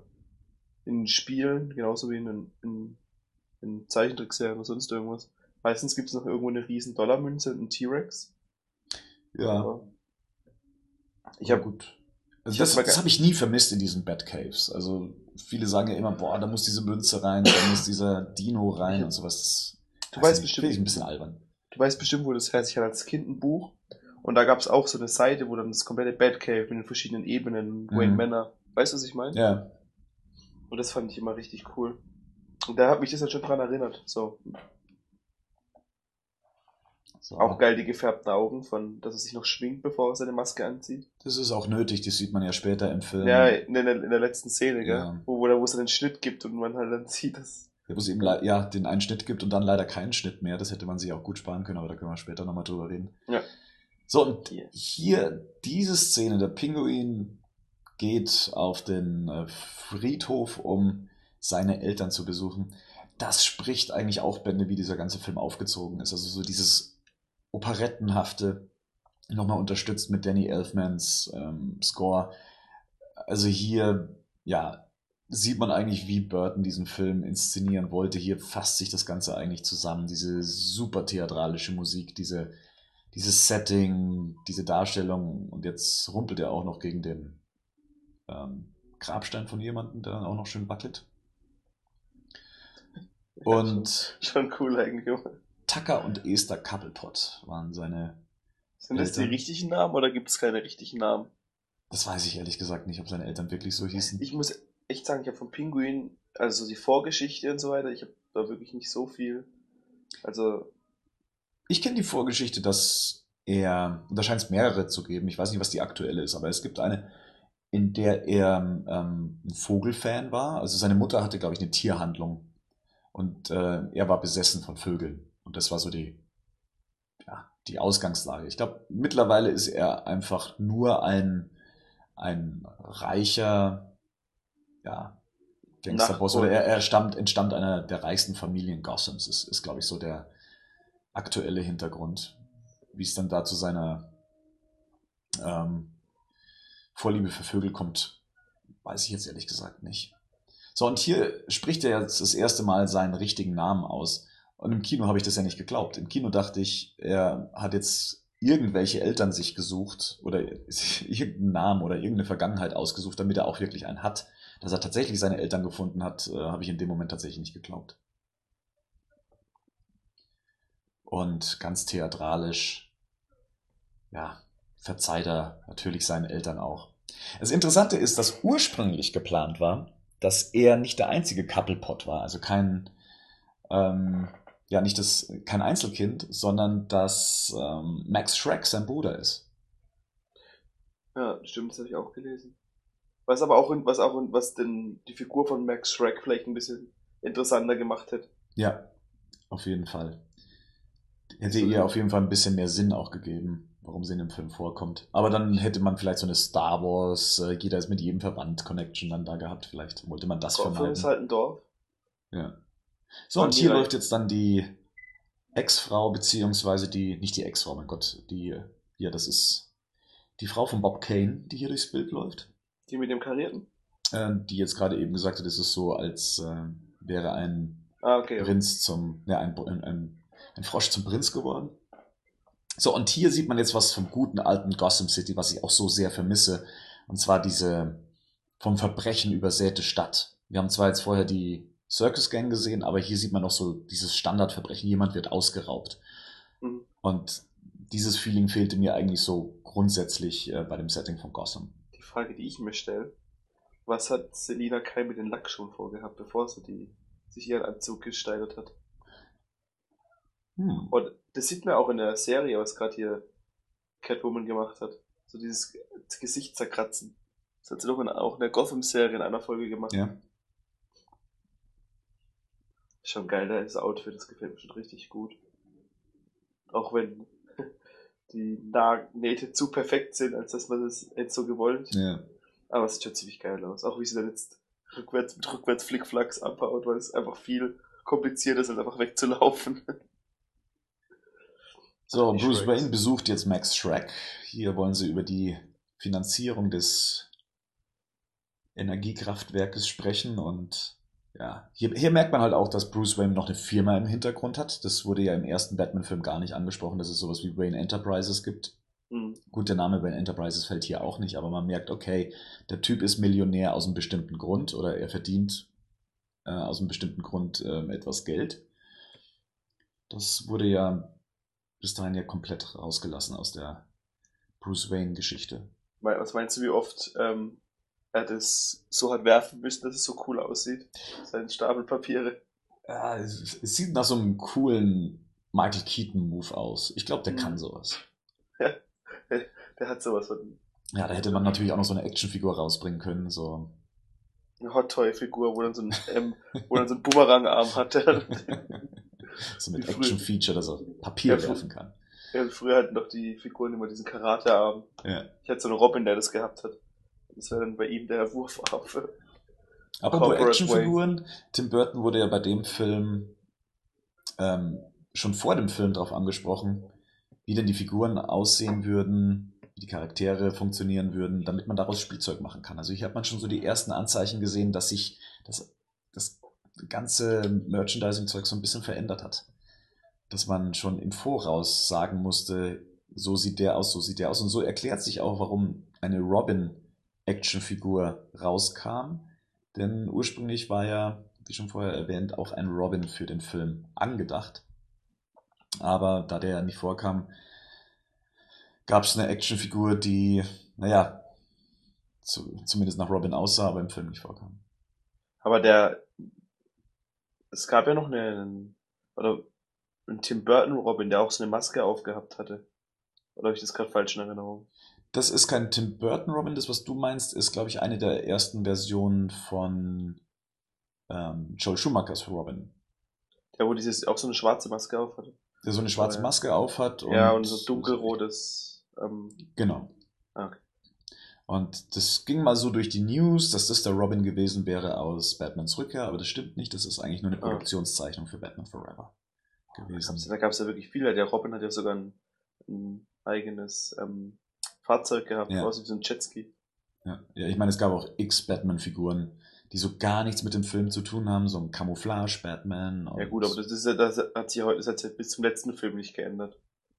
Eigentlich. Also diese, diese billigen Spielzeugfiguren gab es ja von äh, Dark Knight. Ja, das ist, das ist richtig, ja. Und ich habe die immer gehasst. Ich habe immer diese alternativen Figuren gehasst, weil die für mich überhaupt keinen Sinn gemacht haben. Ich wollte die Figuren aus dem Film haben und es war eigentlich das Schlimme. Es gab selten dann auch noch eine Figur, die der Filmfigur Ja, am nächsten ja, ja, kam, sondern es waren immer diese komischen, keine Ahnung, Militärvarianten und Pickle Batman und Ich- keine ich Ahnung. Ich hatte mir die aber alle geholt, weil die gab es immer im Angebot. Irgendwie einen Monat nachdem der Film rausgekommen ist, für, für 5 Mark damals oder für 10. Mhm. Und habe dann immer so gemacht, dass ich habe dieses Wayne Manor gehabt. Und dann konnte man Ach. Bruce Wayne reinstellen, dann konnte man den drehen und dann kam irgendein anderer Anzug raus. Ich habe es dann immer in meinen, in meinen Spielen mit eingebaut. Wenn er jetzt gerade den Anzug gebraucht hat. Aber war das das Wayne Manor aus Batmans Rückkehr oder war das das aus Batman Forever? Batman Forever. Mhm. Das war da, wo hinten dann noch dieses, ähm, diese, Chemie, diese, diese Gotham-Wand, also der, der hintere Teil war dann quasi Gotham City. Es gab ja das Wayne Manor, das Büro, dann gab es die Bathöhlen, dann gab es noch hinten was, dann ähm, Gotham City sollte das, glaube ich, sein. Also ich hatte zu Batmans Rückkehr eine Catwoman, die habe ich damals in Italien gefunden. Und die sah auch so aus wie die Film Catwoman. Also das war ja schon mal ein Ja, die- die- Fortschritt. Die Gegner sahen eigentlich immer so aus, wie Ja. im Film. Ja. Da gab es immer noch eine, aber es gab, es gab nie die Originalfiguren. Oder ganz selten. Es gab dann auch zum Beispiel einen Robin, aber der, also zu Batman und ähm, Batman Forever. Mhm. Aber der hatte keine Maske auf, sondern nur du musst ihm heißes Wasser ins Gesicht schmieren, dass da so eine Maske aufgetaucht Gut, ist. gut. Wobei bei Batman Forever gab es ein Figurenset, in dem der Sonar-Suit, Batman und Robin im Doppelpack erhältlich waren. Und das waren die einzigen. Figuren, die tatsächlich so aussahen, wie, wie sie im Film dann auch vorkamen. Zu Batmans Rückkehr habe ich nur eine von den Figuren gefunden. Äh, und das war ein Batman mit so einer, mit so einem Action-Feature, dass er irgendwie so ein lila, ja, mit so einem lila Battering schleudern konnte.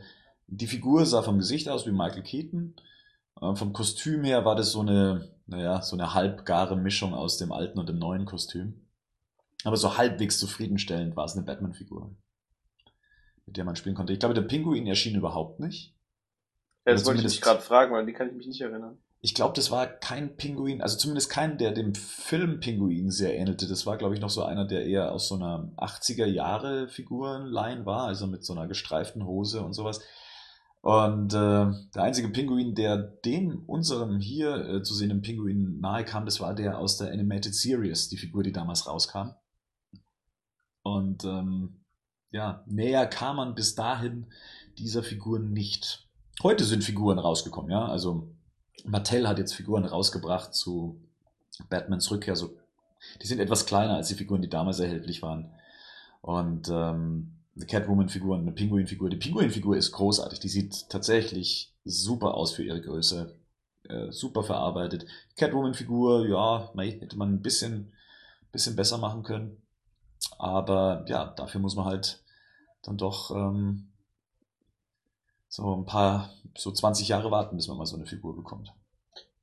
Ich habe gerade, was ich auch bei den Figuren immer krass fand, dass die ja teilweise, also gerade die größere wie die Autos und die des Wayne Manor, das haben die ja so oft recycelt auch. Mhm. Und einfach die Farben ein bisschen geändert und einfach eins zu eins, ähm, keine Ahnung, da gab es dann noch Ninja Batman, das war dann grünes Batmobil, da gab es so ein Zukunfts-Batman, da war es dann Silber, genauso was auch mit den Häusern. Die gab es dann auch für, jedes, für jeden Film. Gab's, ge- also es gab für Batman Forever und Batman und Robin exakt das gleiche Haus, bloß mit anderen Farben.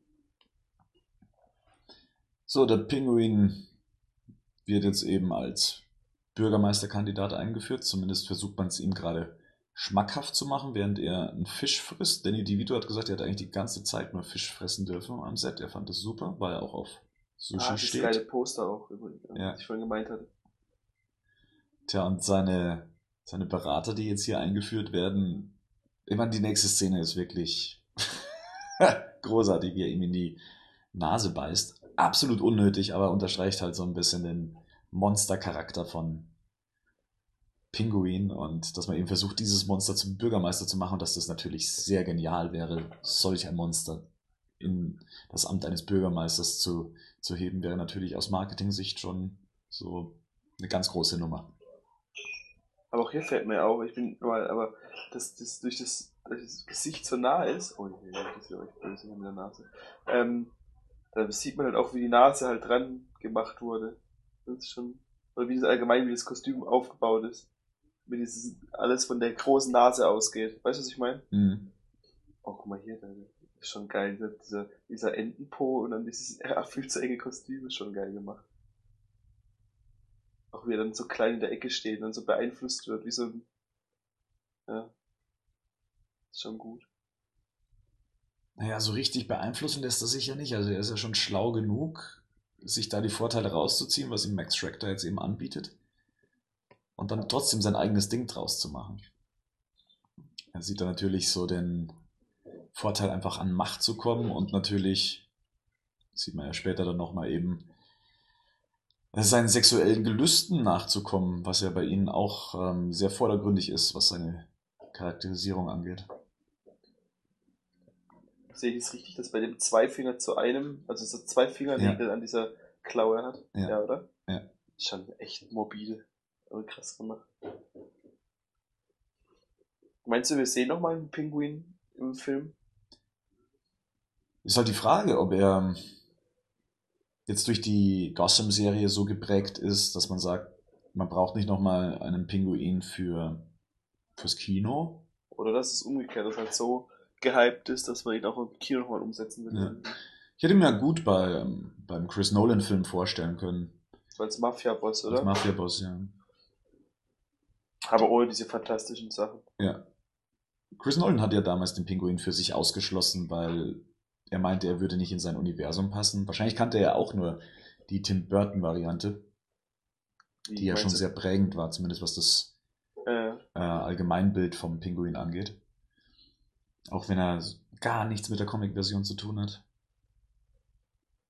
Eigentlich hat in dem Film bis auf Batman keine Figur was mit den Comics zu tun. Es ist schon sehr bedauerlich. Ich, aber ich finde es ehrlich gesagt nicht so schlecht. Ich finde es auch mal schön, nicht immer das Gleiche zu sehen, sondern mal auch zu sehen, wie gerade jemand wie ähm, Tim Burton sowas selber interpre interpretieren wird.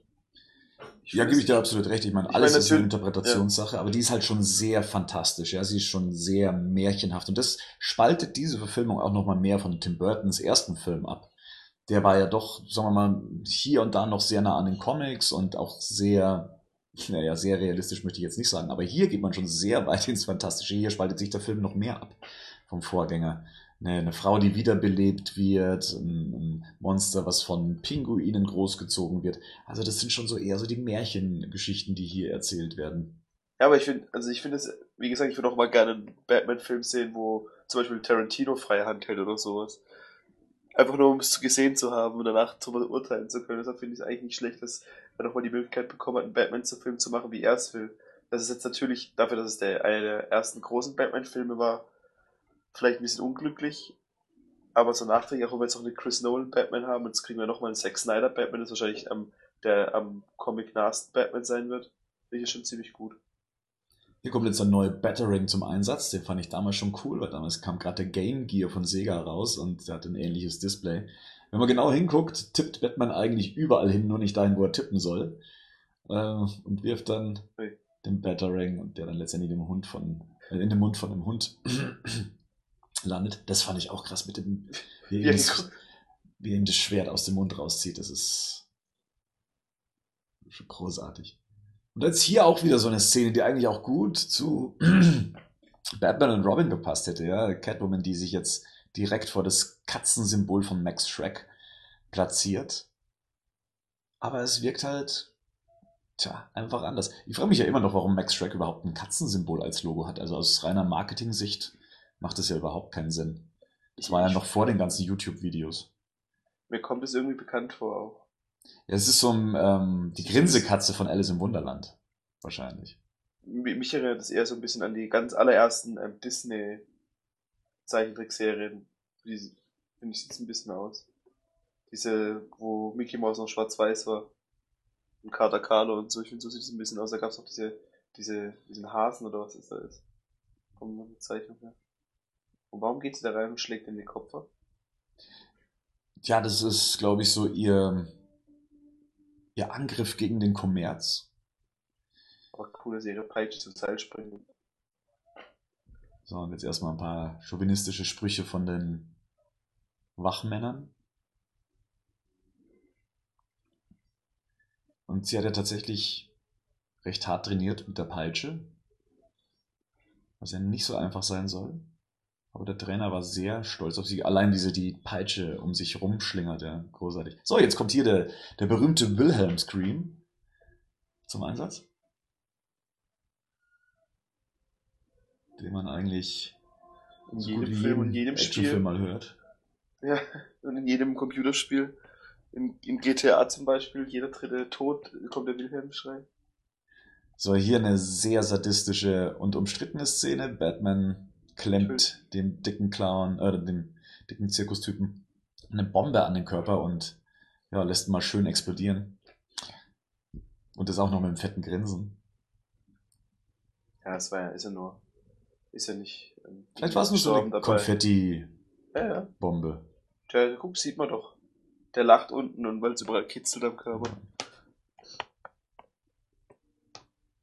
So, hier merkt man aber auch, wie klein eigentlich dieses Set ist, an dem sie sind. Wir befinden uns eigentlich immer noch auf der Gotham Plaza.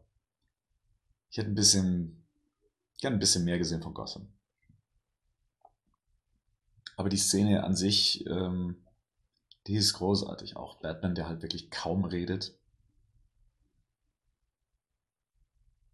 Nur einfach die Sätze sagt, die er sagen muss. Wie gesagt, das war im Ursprungsskript komplett anders. Ähm, hat er sehr viel Humor gehabt. Und der war auch sehr zynisch. Er war eigentlich eher so wie die Burnout-Fassung von Batman. Also der eigentlich auch gesagt hat, ach, vielleicht hat ja Gotham so jemand wie den Pinguin auch verdient. Oh, jetzt sind es alle drei das erste Mal. Ja, und jetzt wird es eigentlich so am skurrilsten. The Bat, the Cat, the Penguin. Aber das sieht man, Gotham City ist halt auch ein Dorf, ja. Sie sucht sich einen Laden aus, den sie, an, in den sie ein, äh, kaputt machen will und landet direkt daneben gegen, neben Batman und dem Pinguin. Oh, das finde ich cool, in diesen, diesen, diesen Helikopterschirm. Das finde ich auch cool, dass sie das so reingemacht haben, dass es so ganz viele verschiedene Schirme hat. Ja. Das gefällt mir schon sehr gut.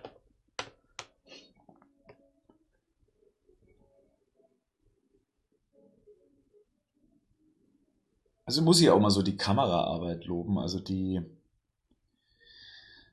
die hat sich zum, also im Vergleich zum zweiten Teil schon um einiges verbessert. Also die ist richtig schön modern und ähm, Stefan Sapinski war der Kameramann und äh, Roger Brett noch der Kameramann aus dem ersten Teil. Roger Brett kennt man aus Filmen wie 12 Monkeys oder die Harry Potter Filme.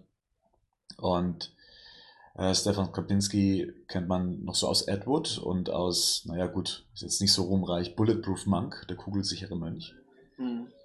Aber hier so kameramäßig liefert der schon wirklich was ab. Sehr schöne Kamerafahrten und ja,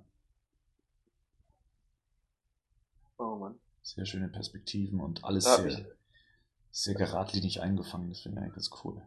Als Kind hat mich da gestört, dass Batman die Leiter hochklettert und nicht ein Battle Ray, äh, so einen, einen Grappling Hook hochschießt und dann. Das mochte ich nicht. So, dann rettet er ja dann doch noch ein Leben, ja, während er den einen Clown da einfach mal kurz explodieren lässt. Ähm, kann er Aber- natürlich eine Frau nicht einfach mal so äh, fallen lassen. Das Kostüm sieht schon sehr geil aus. Hier jetzt befummelt sie ihn so gerade am Körper. Ich habe als 13-Jähriger nicht so ganz verstanden, wo sie ihn da gerade hinfasst. Ich glaube, ich meine Gedanken waren da zumindest etwas versauter, als es jetzt hier gerade war. Das ist also doch um, nee, doch. Aber guck mal, sie einen Katzenstreu beziehen. Ja, Saved by äh, Kitty Litter. Wie gesagt, eigentlich eine Szene für Batman und Robin.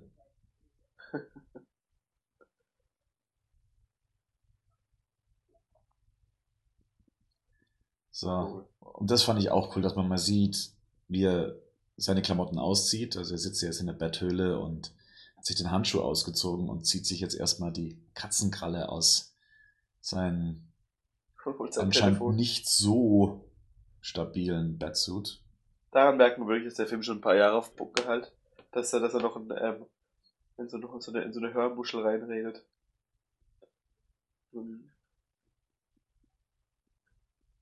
Was sind das eigentlich für Sachen? Sollen doch irgendwie Nähutensilien sein, oder? Ja, Krallen.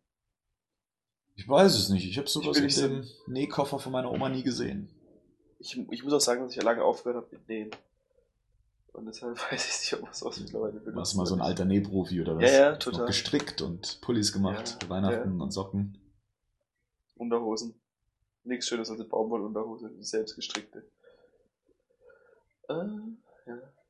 So, der Pinguin motiviert jetzt seinen, seine eigene Marketingabteilung, dass er der geeignete Bürgermeisterkandidat für die Stadt ist.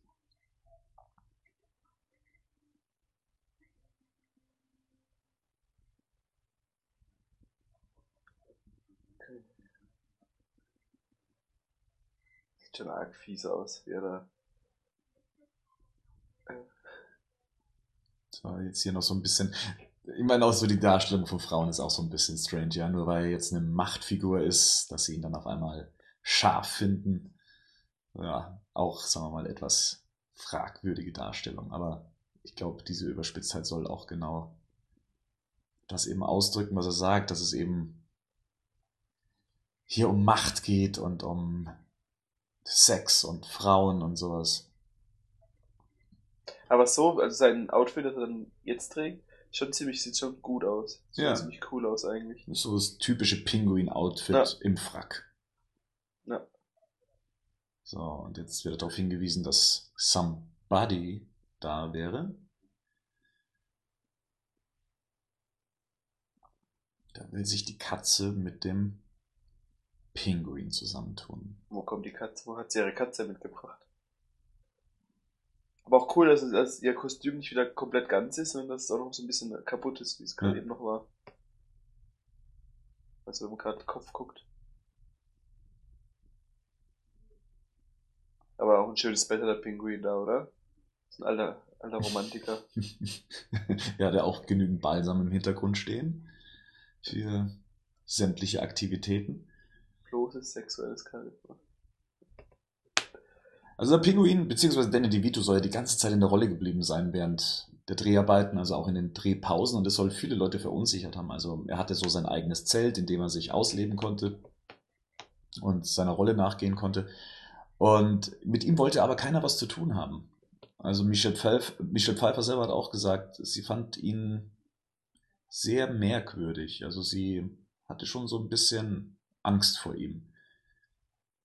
Ich meine, so ein Kostüm hilft natürlich, in so eine Rolle reinzufinden und die ganze Zeit als so ein Monster rumzulaufen. Ich hab Aber ja, die Kollegen scheinen sehr viel Respekt, äh, sehr viel Respekt vor den die Vito gehabt zu haben. Das habe ich aber schon mal gelesen bei dem ersten, ich glaube, äh, Texas Chainsaw Massacre. Dass der so, weil die keine Kohle gehabt haben, ist er überhaupt nicht rausgekommen aus dem Anzug und hat dann auch so geschwitzt und hat sich irgendwann so eine richtige Antisympathie gegen ihn am von Leatherface am Set entwickelt. Und ich meine, wenn du die ganze Zeit das Ding anhast, dieses, dieses, dieses gruselige, ich glaube, das am Anfang findet man es vielleicht noch witzig, aber wenn er noch die ganze Zeit so redet und so rumläuft und die Zähne drin lässt, dann kann ich mir schon vorstellen, dass es dann mit der Zeit, gerade als Frau, die ja eh vielleicht noch ein bisschen schreckhafter sind und schon ein bisschen einen beeinflussen kann.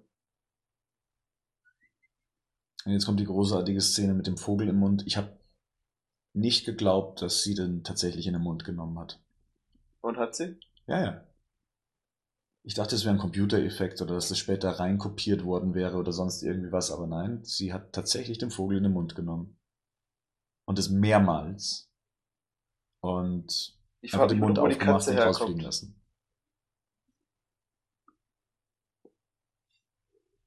Ja, anscheinend hat sie sie mitgebracht. Wenn er jetzt die Katze bedroht, dann Äh, wird das ihre Katze sein. aber Ja, die folgen ihr ja auf Schritt und Tritt. Sie sind ja auch zu ihr in die Wohnung mitgekommen, also von dem her denke ich mal, dass die überall mit dabei sein werden. die verrückte Katzenoma. So, jetzt wieder so ein kleiner Batman und Robin Moment. Wobei das mit dem Schatten und den Flossen finde ich ja sehr cool. Aber jetzt die Szene, wenn sie anfängt, sich zu säubern, was übrigens Michelle Pfeiffers eigene Idee war, das hätte auch ganz schön schnell nach hinten losgehen können. Und auch sowas ist eigentlich etwas, was gut so in die Klischeewelt von Batman und Robin gepasst hätte. Aber hat natürlich auch einen sexuellen Unterton, also von dem her passt es dann auch schon wieder ganz gut. Ja, Pinguin macht's ganz wild hinten dran. Es soll ja angeblich eine Szene gegeben haben, da hat Catwoman an seiner Nase onaniert. Aber das ist nur ein Gerücht.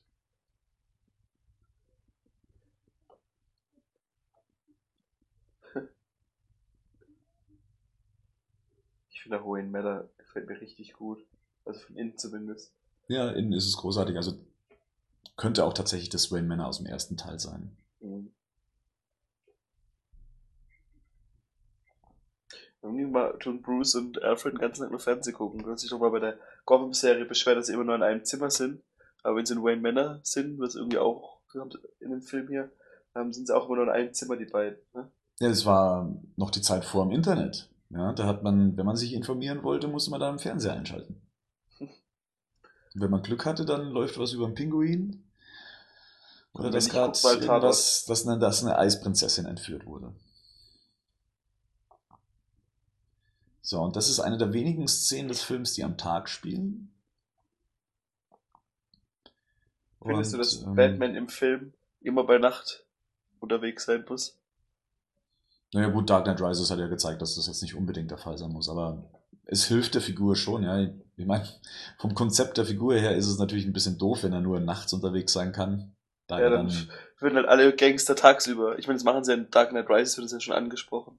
ja, Äh, in The Dark Knight, wo sie da ja, die, richtig. oder, aber trotzdem, ich meine, da würde halt einfach das komplette Verbrechen tagsüber passieren.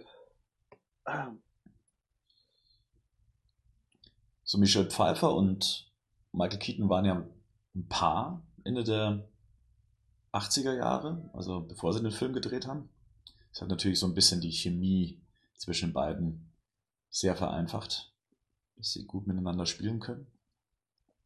Du meinst, wenn man sich nackt kennt, kann man gut miteinander schauspielen? Ich denke, zumindest Kussszenen lassen sich dann, Ich, ich stelle mir das eher schwierig dann vor. ja, wenn man im Guten auseinanderging, muss ja nicht alles böse enden. Das ist auch wieder wahr. Eieiei. Also, sie muss ihre zwei, guck mal, witzig, sie hat drei Zeilen, Zeilen Text drauf und Die Eisprinzessin ja. Und selbst die bringt sie noch durcheinander. Aber kennt den Pinguin nicht. Ja, ich meine, er ist ja gerade so der hotteste Shit in der Stadt, ja, und er kennt den Pinguin nicht. sie ist halt noch kein typisches It-Girl. Hm.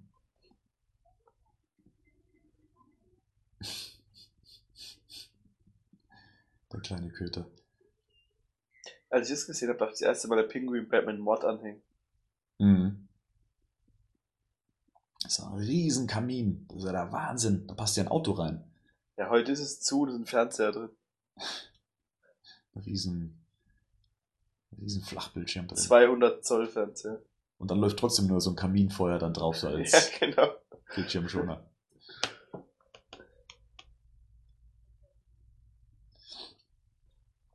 Ja, wie gesagt, Annette Benning hätte ja eigentlich ursprünglich Catwoman spielen sollen, aber die wurde dann von Warren Beatty dann schwanger und musste dann kurzfristig absagen. Und Michelle Pfeiffer hat sich selber ins Rennen gebracht. Also sie wollte ja eigentlich schon im ersten Batman-Film mitspielen und hat dann Jack Nicholson gefragt, den sie ja auch gut kannte, ob nicht noch eine Rolle für sie in einem Film wäre und der konnte da leider nichts für sie machen. Aber das war dann so die perfekte Chance für sie eben, sich Okay. da selber ins Spiel zu bringen. Hat nicht den Ex-Boyfriend, sondern Jack Nicholson gefragt. Ich weiß nicht, ob die, nee, die hatten nichts miteinander. Aber ich glaube, sie, sie haben mal zusammen einen Film davor gedreht. Nein, ich Ja. meinte, weil sie ja auch mit, wenn sie mal mit Michael Keaton zusammen war, Den hättest du ja auch mal fragen können, ja, stimmt. wenn sie doch im Guten auseinander sind. Auch. Ah, da, Vicky. Und dann gibt's ja noch die Geschichte mit Sean Young, die ja auch unbedingt auf eine sehr aggressive Art und Weise die Rolle haben wollte und dann sich einfach aufs Warner Bros. Gelände geschlichen hat, hat sich als Annette Banning ausgegeben und ist dann ins Büro von äh, dem Produzenten des Films dann gestürzt. Michael Keaton saß da auch mit drin und äh, sie war im kompletten Catwoman-Outfit. Was für eins? das, das wurde nie beschrieben. Also soweit gingen so die Erzählungen nie, dass man gesagt hat, was hat sie dann da angehabt? Oh, Wahrscheinlich irgendwas aus den 60er Jahren oder vielleicht hat sie sich selber was kreiert und ist halt dann da irgendwie auf eine Couch draufgesprungen und hat dann Miau gerufen und der Produzent und Michael Keaton haben sich einfach nur angeguckt und dann wow. Noch witziger wäre es, wenn sie gesagt hätten, ja, ey, dein Kostüm ist, hat dann schon das Kostüm an. Ja, das Kostüm wollen wir haben, aber du kannst da gehen. Das fände ich witziger. Das ist schon das Richtige, dass sich selber ein Kostüm gestaltet hat, das dann aussah wie das Filmkostüm. Es gab damals das Gerücht, dass ähm, Michelle Pfeiffers Kostüm geplatzt wäre. Komischerweise gab es dieses Gerücht zu fast jedem Film. Also, ähm, komi- also es gibt immer diese Kostümgeschichten, ja, dass, dass äh, Christian Bale aus dem Kostüm geplatzt ist, weil er einfach zu muskulös war. Ähm, Brandon Rouse in Batmans, äh, in Batman, äh, in Superman Returns, dass äh, sein Geschlechtsteil zu groß sein soll und es kleiner retuschiert werden muss und sowas. Ich glaube, das gehört einfach so ein bisschen mit zu dieser ganzen Vorabverkaufe, zu so einer Pressegeschichte, solche Geschichten zu erfinden.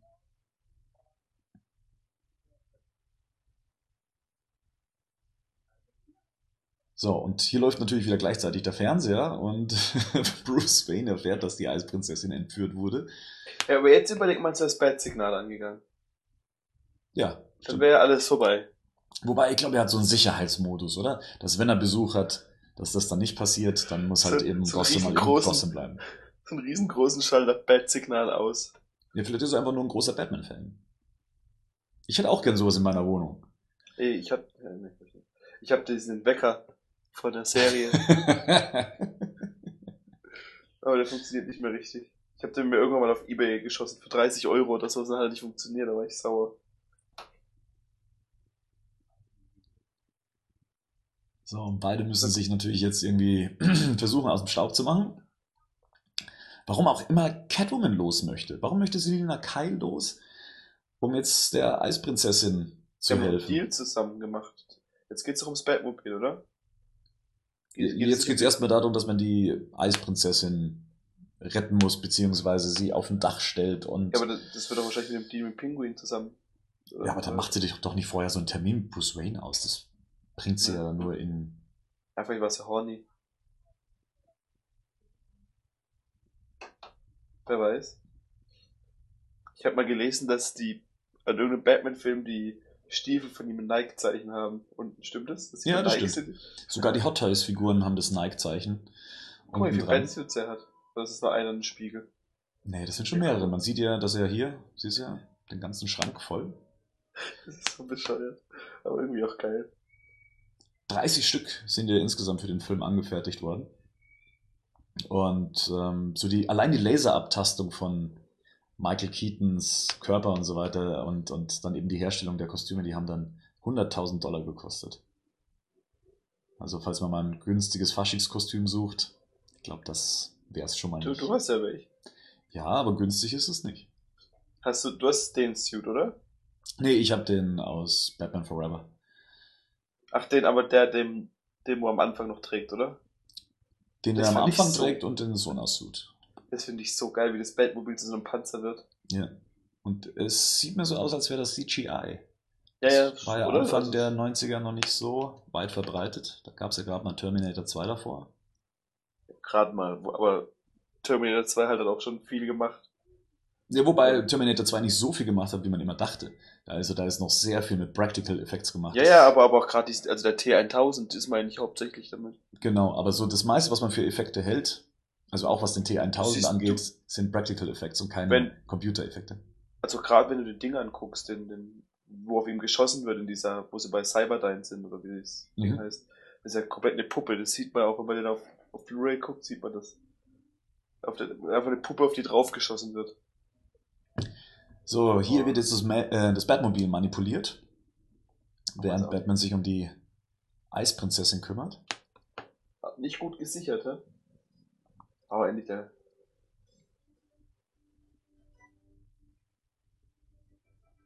Lässt einfach stecken in der Wand. Ja, ich glaube, so in ganz Gotham findest du lauter Batman-Spielzeug an der Wand hängen. Oh Mann. Es tut schon weh, dass sie sein Batmobil so kaputt machen. Aber der Ding, das ist so geil. Immer wenn man sieht, dieser Score von ihm, ist schon gut. Schon geil. Auch dieses leuchtend gelbe Bat-Symbol. Das gefällt mir schon sehr gut. Ich habe den Spruch, der jetzt dann kommt, nie verstanden. So leckt im Boden, High Fiber, also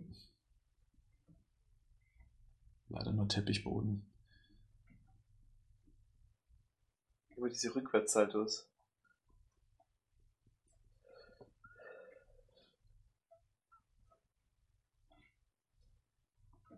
Also ich wünsche mir für den neuen Batman, wenn ich es immer so sehe, dass er schon im Nahkampf sehr überlegen ist.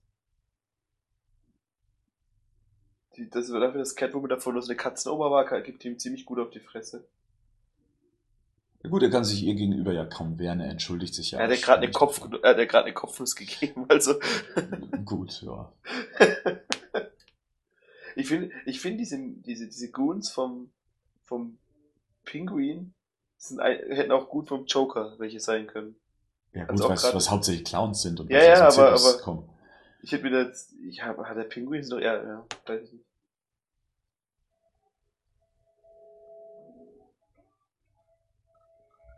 What? Sie hätte eigentlich nur nach vorne wegspringen müssen. Wieso lässt sie sich nach hinten fallen? Naja, Anseilen. Die tot? Finde ich auch geil, dass man, dass die Leute von da unten sehen, dass es Batman war. Der sich dann ja, vor, äh, hat. vor allem, wenn du gerade eben hast du die andere Kameraperspektive gesehen, da war es halt gerade umgekehrt. Dass, ähm, er hat nach unten geguckt und du hast einfach niemanden erkannt unten. Ah, so viel zur Autorität von Jim Gordon. Schreit erstmal, dass nicht geschossen werden soll und äh, es wird einfach mal lustig drauf losgeballert.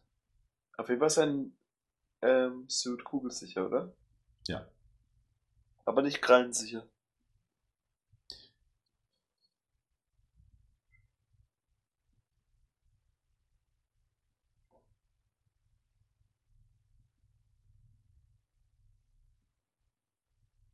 Ich finde, dass seine, seine Spielweise wirklich so der absolut zurückhaltende, stoische Typ zu sein, der eigentlich kaum auf irgendwas reagiert und kaum spricht, großartig. Er guckt Ja. sie ja eigentlich nur an. Er lässt ja alles mit sich machen. Ja gut, das würde ich aber in dem Moment auch erstmal, würde ich erstmal alles mit mir machen lassen. Und dann mal gucken, was passiert. Oder? Also welche Pfeife in einem hautengen Leder, Latexanzug. Ja, aber nur, wenn man sie unterschätzt. Das kann schon mal eng werden, so ein Batsuit. Der hätte ja einen Reißverschluss da reinbauen lassen diesmal, gell? Ja, ja.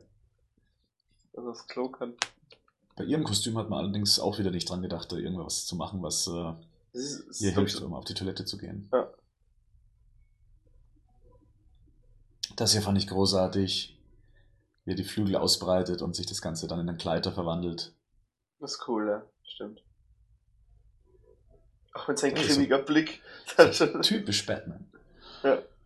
das, das ich, ich meine, das sieht unglaublich. Also man sieht schon, wie, dass der Film an, an solchen Szenen sieht man schon, dass es ein bisschen gealtert ist. Aber gerade das finde ich geil an dem Film. Dass es alles so ein bisschen so comichaft aussieht.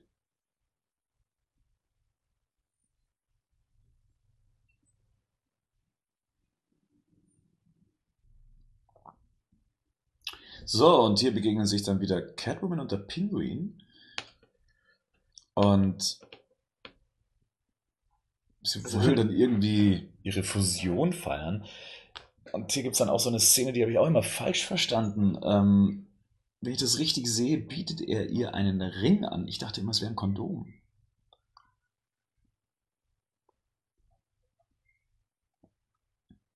Du meinst eins der wichtigen. Achso, ja. Also hier, das, was er ihr jetzt dahin hält, ist doch ein Ring, oder? Ja.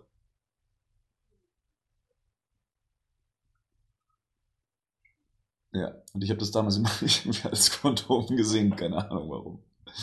Wahrscheinlich, weil du davor die Bad-Kondome im, im Kiosk gesehen hast. Ja, ja wahrscheinlich, sie weil sie halt ja. eben danach sagt, äh, ich würde dich noch nicht mal ähm, zum krassen, äh, zum Kratzen anfangen, äh, anfassen.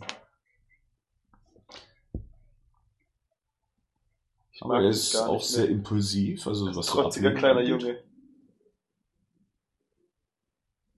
Er ist das Kätzchen eigentlich. Hier sieht man übrigens ganz gut, dass der Pinguin nicht Danny DeVito ist, also der jetzt da, das ist er jetzt wieder, aber aus Ja. der Ferne, das ist ein Stuntman. Ein Stuntman für was? Das ist so hoch Zum gewesen, Rumstehen. das Set. Das, Deswegen das ein, doch ein, geil Stunt, aus. ein Guck mal, der, der, Stuntman. Achso, ein Stuntman. Schatzkeks. Aber das, ist, das Set hier war ja schon, das, ist- also das Set nicht, aber die Kulisse sah gerade schon geil aus. Hier. 100 Pro, weil das halt seine Frau, die Szene.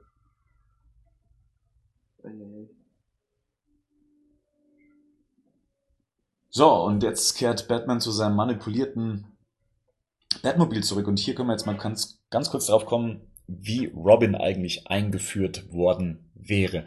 Also Daniel Waters hat's ja probiert, ähm, die Figur mal mit reinzupacken und die hat sich eigentlich dann fast durch das gesamte Skript, beziehungsweise dann länger gezogen, ab diesem Moment. Und zwar schafft es Batman, sein Batmobil halbwegs wieder unter Kontrolle zu bringen und crasht dann mit seinem Batmobil in eine, in eine Werkstatt. Und da drin arbeitet halt eben ein Dunkelhäutiger, der so einen, ja, so ein, so ein, wie, wie, wie nennen sich diese Sachen, äh, diese, der trägt halt so ein, so ein Werkstattsoutfit, da ist dann ein R auf seiner Brust aufgestickt und äh, Batman bittet ihn halt eben, das Batmobil wieder auf Vordermann zu bringen.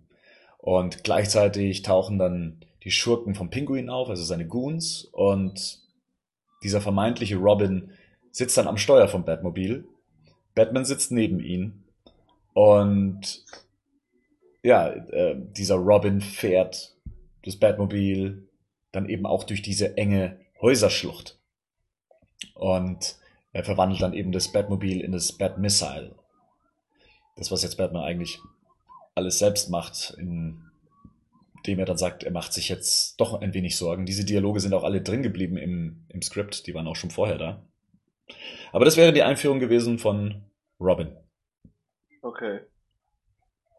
Hättest du Robin gerne noch gehabt in dem Film? Oder ja. findest du den. Ich fand das eigentlich immer im nächsten Teil ganz cool. Das, wie, wie Robin eingeführt wurde. Ich finde es auch besser, so wie es in Batman Forever gemacht wurde, dass man dem Film dafür den Raum bietet. Ja. Also, also hier wäre es nur wieder eine Figur mehr gewesen und das war auch der Grund, warum sie gesagt haben, wir nehmen es wieder raus. Ähm, Daniel Waters und, und Tim Burton haben gesagt, ehrlich gesagt, wir können nichts mit Batman, äh, mit Robin anfangen, das ist ein Klugscheißer. Aber was noch viel schlimmer ist, er ist noch eine Figur mehr, als wir eh schon haben und dann lasst uns doch dann das nächste Mal bringen. Sie haben eigentlich bei jedem Film, also auch schon beim ersten Batman-Film hat Burton damals gesagt, äh, lasst uns doch das beim nächsten Mal machen. Und bei Batmans Rückkehr hat er auch gesagt, lasst uns das doch dann beim nächsten Mal machen. Und immer diesen, ja. diesen Hass gegen Robin, gell? dass sie den nie reinbringen wollen. Ist aber so, ins Konzept von, von Tim Burtons Batman würde er auch tatsächlich schwer reinpassen. Ja, aber ich, aber ich gerade bei der Dark Knight Trilogie hätte ich mir gut vorstellen können. Warum auch immer, auch wenn ich nicht so der Riesen, ähm, also gerade beim letzten Teil, wo er noch drin war, aber ja. Ich hätte es euch Nö, also in der Dark Knight Trilogie hätte ich ihn jetzt auch nicht wirklich gesehen. Also ich, kein, die Zeitspanne ist da einfach auch zu gering. Also wir sehen ja da eigentlich Batman nur innerhalb der ersten mehr oder weniger acht Jahre und da war er insgesamt nur ein Jahr aktiv und dann da schon irgendwo einen Robin mit reinzubringen, da, da hat sich ja die Hauptfigur noch nicht mal genügend entfaltet. Ja, nee, vielleicht. Ja, ja, mal gucken. Kommen wir da noch dazu, wenn der Film rauskommt. Aber. Ah, das finde ich geil. Und das hat einen Namen, das Ding, was er jetzt gleich fährt? Äh, Bat Missile, ja. Ah, okay. Also wenn sich die gesamten Teile dann entfernen, dann wird es zur Bat-Rakete. Das Batpot.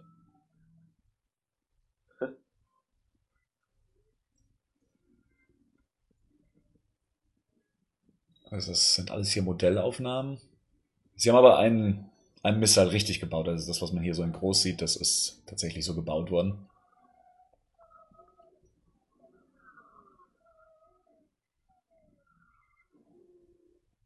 Ja.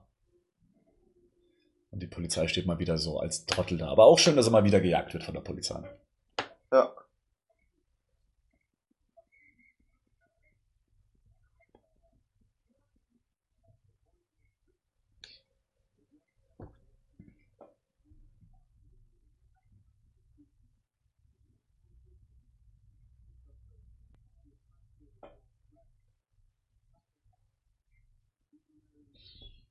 So, der Pinguin tritt jetzt auch wieder seine Wahlrede an vor dem Gossamer Volk. Auch hier kommen nicht allzu viele Leute, was das Set auch wieder so klein erscheinen lässt.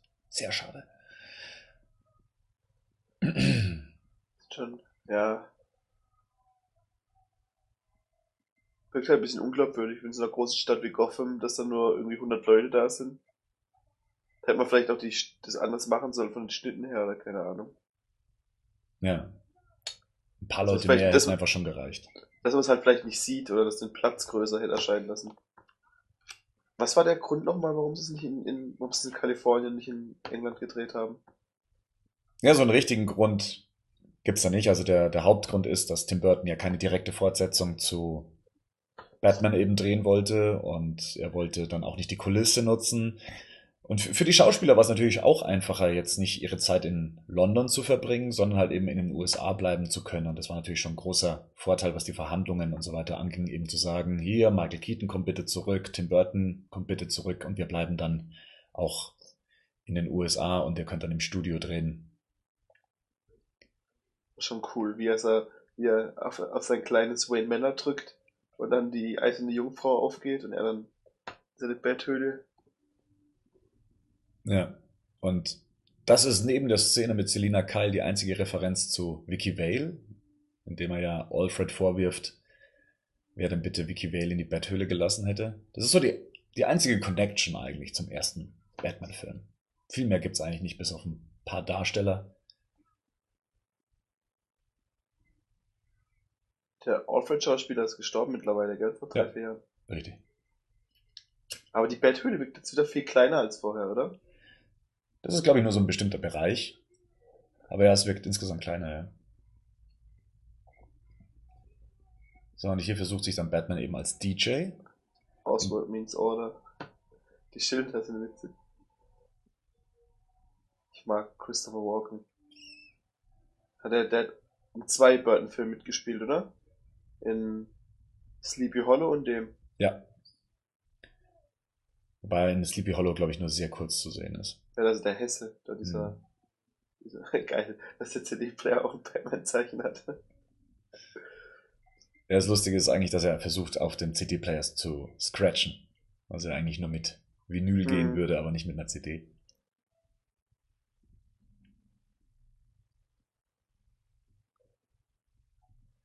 Und sie lieben trotzdem den Pinguin, obwohl ihm immer noch der Glibber aus dem Mund läuft. Tja, und wenn man Gotham beleidigt, ne, dann bringt man auch das Volk gegen sich. Und wirft mit Tomaten um sich.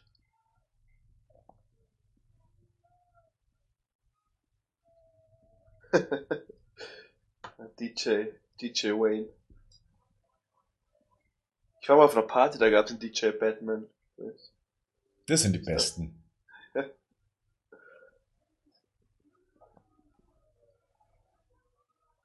Geil.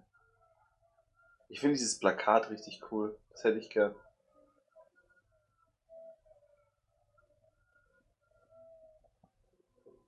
Tja, da gibt ihn dann auch eben Shrek das- auf.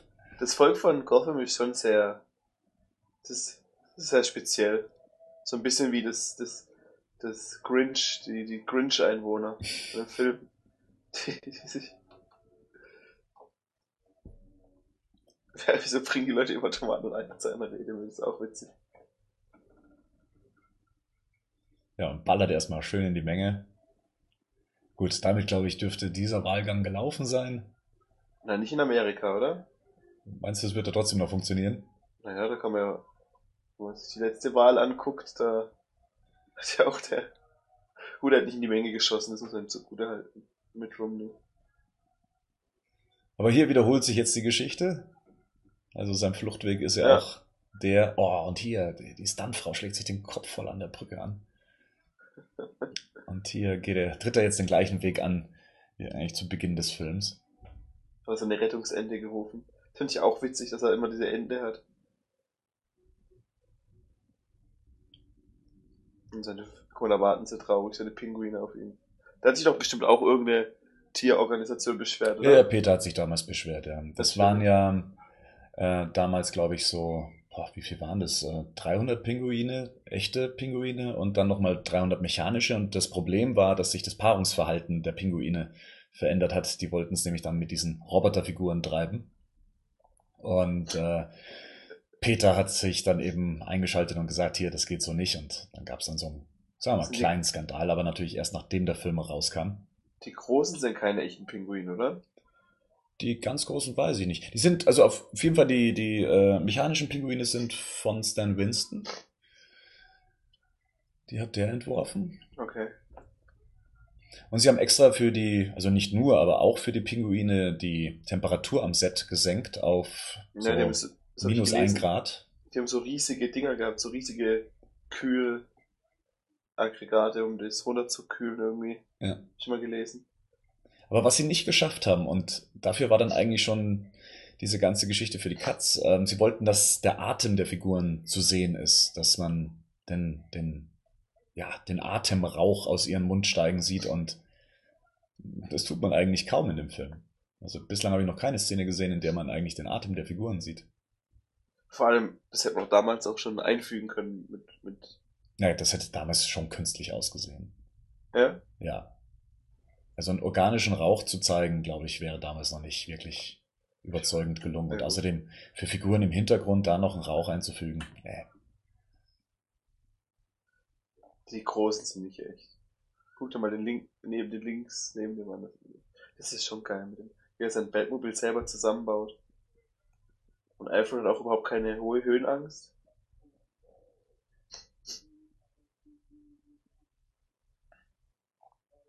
Aber das Batmobil, wie kommt denn das da hin? Man Hm? sieht ja gar keine Höhle im Hintergrund, also wo er Der hat durchfahren seinen könnte. Battkran. Aha. Da hat man vorhin kurz gesehen.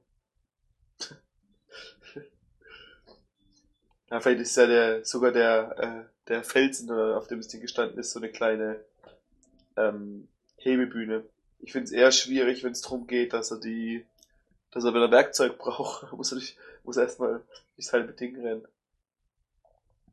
So, Bruce Wayne ist jetzt auf Maskenball.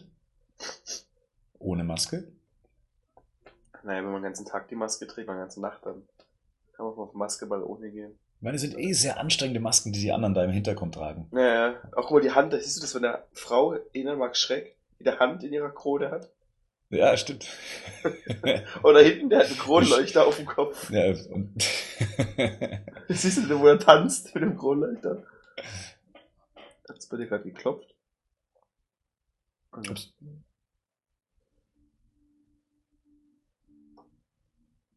Hier? Schon witzig. so, Selina Kyle ist auch nicht verkleidet. Hast du gesehen, der eine hat nur so eine Riesenmaske aufgehabt, damit er weggehen kann, dass er dann Selina Kyle sieht. Mhm. Schon geil. So, und wegen dem Song, der jetzt im Hintergrund läuft, Face to Face, habe ich mir damals einen Soundtrack gekauft und war erstmal enttäuscht, weil ich ihn nicht gefunden habe. Das war dann der letzte Track auf dem Soundtrack. Ja? Aber so bin ich dann letztendlich auch zu Danny Elfmans Musik dann gekommen. Ich höre heute noch ab und zu beim Joggen, höre ich mir den, auf Spotify gibt's den kompletten Soundtrack, höre ich mir heute noch ab und zu an. Ich weiß auch nicht, warum es jetzt was Theatralisches über nachts durch Heidelberg rennt. das düstere Heidelberg. ich ich laufe immer am Fluss entlang und das ist schon witzig dann. Wenn ich gerade keinen Podcast höre, mache ich das meistens. Ich will hier Filmscores an.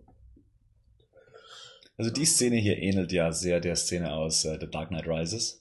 Hm. Da weiß man Hab nicht so ich- ganz, ob das beabsichtigt ist oder ob das einfach mit zu den zwei Figuren eben gehört, aber Maskenball und Maskenball und dann eben mit den beiden. Hm. Ja, das habe ich, das habe ich schon so ein bisschen an so einem kleinen, nicht Kniefall, aber so ein bisschen habe ich ja schon damals ge gedacht, dass es so wäre. Aber sonst Weil- hat man sich eigentlich so weit wie möglich versucht, sondern von den Filmen abzuschotten. Also Ja, aber das ist doch schon zu ähnlich, oder? Da hätte ja auch dann ähm, Bruce Wayne die Kette irgendwo anders orten können. Wobei, ja, ja, aber- auf jeden Fall. naja, Deswegen wundert es mich umso mehr, dass die Szene überhaupt vorkommt.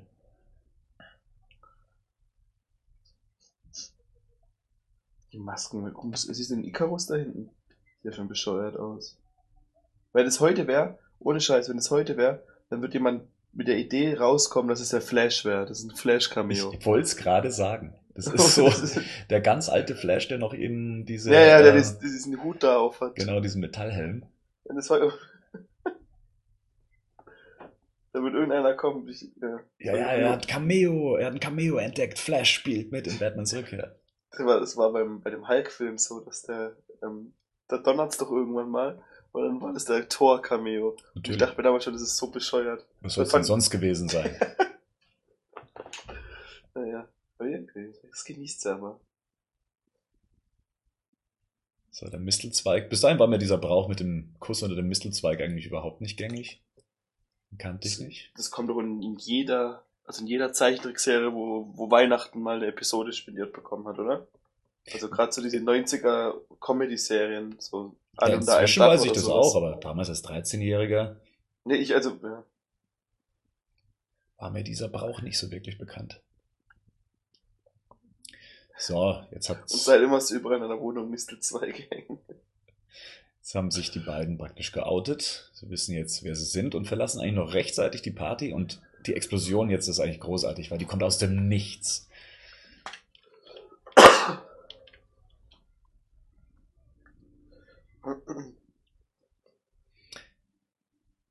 So, an der Stelle kann man, glaube ich, mal ganz kurz erzählen, wie denn eigentlich die ursprüngliche Fassung von dem Film ausgesehen hätte. Also wenn noch der Schreiber aus dem äh, vom ersten Batman-Film das Drehbuch verfasst äh, hat ähm, oder hätte.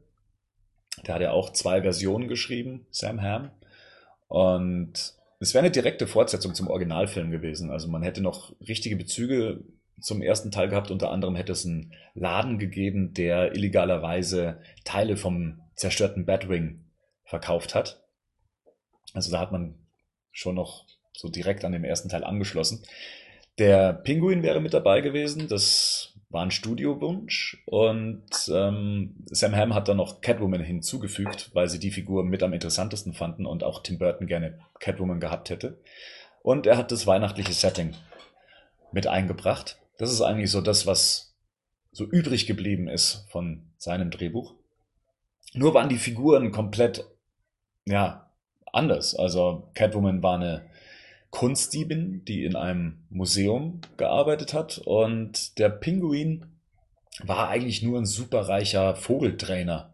Und der hieß noch nicht mal Couplepot, wie es ja äh, auch in den Comics ist, sondern er hieß äh, Mr. Bodyface.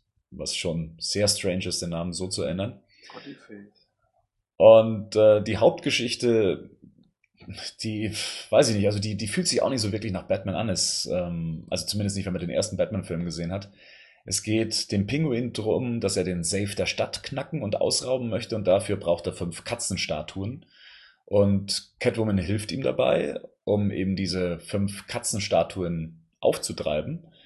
Und die fünf Katzenstatuen sind bei den fünf reichsten Familien Gossams versteckt und eine davon natürlich ähm, bei Bruce Wayne und tja, blöderweise auch noch unterm Batcave. Und ja, ähm, Catwoman selber, mal abgesehen, dass sie als Kunstdiebin dargestellt wird, ist sehr, sehr sexuell angetrieben. Also nicht so wie hier mit diesem sexuellen Unterton mit Lack und Leder, sondern sie wollte es auch immer haben. Ja, sie möchte irgendwie, sie findet Batman immer sexy und das war so die überspitzte Version der 60er Jahre äh, Version. Also sie war schon sehr sexuell angetrieben und es beim Lesen teilweise auch recht unangenehm. Und ähm, das Finale des Films spielt dann in Wayne Manor statt oder findet in Wayne Manor statt, ähm, teilweise dann eben auch im Batcave.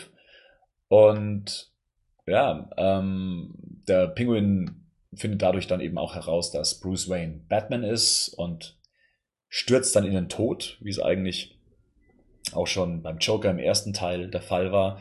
Nur dass Batman hier seinen, also auch so ein, so ein, äh, äh, so, so ein Transmitter zückt, wie es eben auch bei Batmans Rückkehr der Fall ist, und äh, Fledermau äh, Fledermäuse anlockt und wirft dann eben diesen Transmitter dann eben zum Pinguin rüber. Der Pinguin wird eingehüllt von Fledermäusen und fällt dann in die Tiefe des Batcaves und stirbt. Selina Kyle wird verhaftet, hat derweil nicht erfahren, wer Bruce Wayne als alter Ego ist und äh, Bruce Wayne ist auch immer noch mit Vicky Vale zusammen, die auch den ganzen Film über mitspielt. Und am Ende verloben sich die beiden.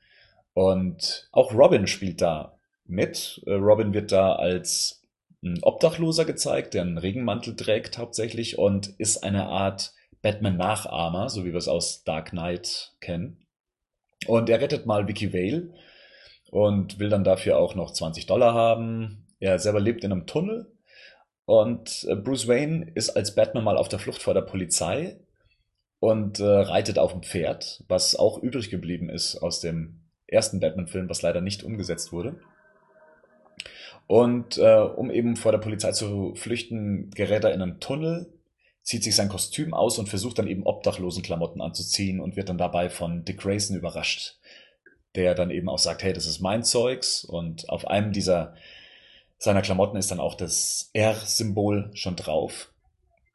Und ähm, nachdem ihm dann eben Dick hilft, da aus diesem Tunnel zu entkommen, äh, wird er dann auch noch von in einer späteren Konfrontation mit Catwoman und einem Pinguin dann eben bewusstlos geschlagen. Bruce Wayne nimmt ihn mit, um ihn dann eben in Wayne Manor wieder aufzupäppeln. Und ja, da beginnt dann eben das Finale als der Pinguin eben versucht, diese letzte Katzenstatue aus Wayne Manor zu klauen. Tja, das war eigentlich so die Story aus dem, die es eigentlich hätte werden sollen, wenn sich's der Autor von dem ersten Batman-Film äh, hätte aussuchen können, den zweiten Teil zu schreiben. Weiß nicht, ob mir das gefallen hat. Was, was, was waren denn Katzenstatuen so besonders? Ich weiß es nicht. Äh, also wie gesagt, sie wären der Schlüssel eben dazu gewesen, diesen Safe zu öffnen. Ah, okay. Und dafür hat er eben diese fünf Katzenstatuen gebraucht. Und es klingt halt eher so wie so eine platte Comic-Story. Das finde ich geil hier. Ganz kurz, sorry. Ja, mit dem. Das Batsky Boat. Ja, das finde ich cool. Das hat mir. Wäre cool, wenn auch auf die Turtles treffen, wo die ihm hinterher winken würden. Und Alfred, der alte Hacker. Ja, ich, das hast du gerade erzählt, ich weiß nicht, ob ich das nicht unbedingt sehen wollen. Hast du das sehen wollen? Nee, also so in der, es gibt so ein paar Teile, die, die hätten mich wirklich interessiert, so wie Batman auf dem Pferd reitet und die Flucht vor der Polizei und auch so die Einführung von Robin fand ich eigentlich ganz cool, so diesen obdachlosen Jungen. Mhm. Ähm, hätte ich ganz gut gefunden, aber ein Finale in Wayne Manor. Ähm, die sollen Wayne Manor in Ruhe lassen. Ich will nicht, dass die Wayne Manor kaputt machen. Ich finde, die müssen, das weiß ich nicht, das haben wir, hat man es alle schon gesehen, so wie ich ihn nochmal sehen. Das haben wir sogar in zwei Filmen schon gesehen, dass Wayne Manor angegriffen wird. Das will ich jetzt nicht nochmal sehen. Ich will, dass dieser Rückzugsort unbeschadet bleibt. Seine Betthöhle.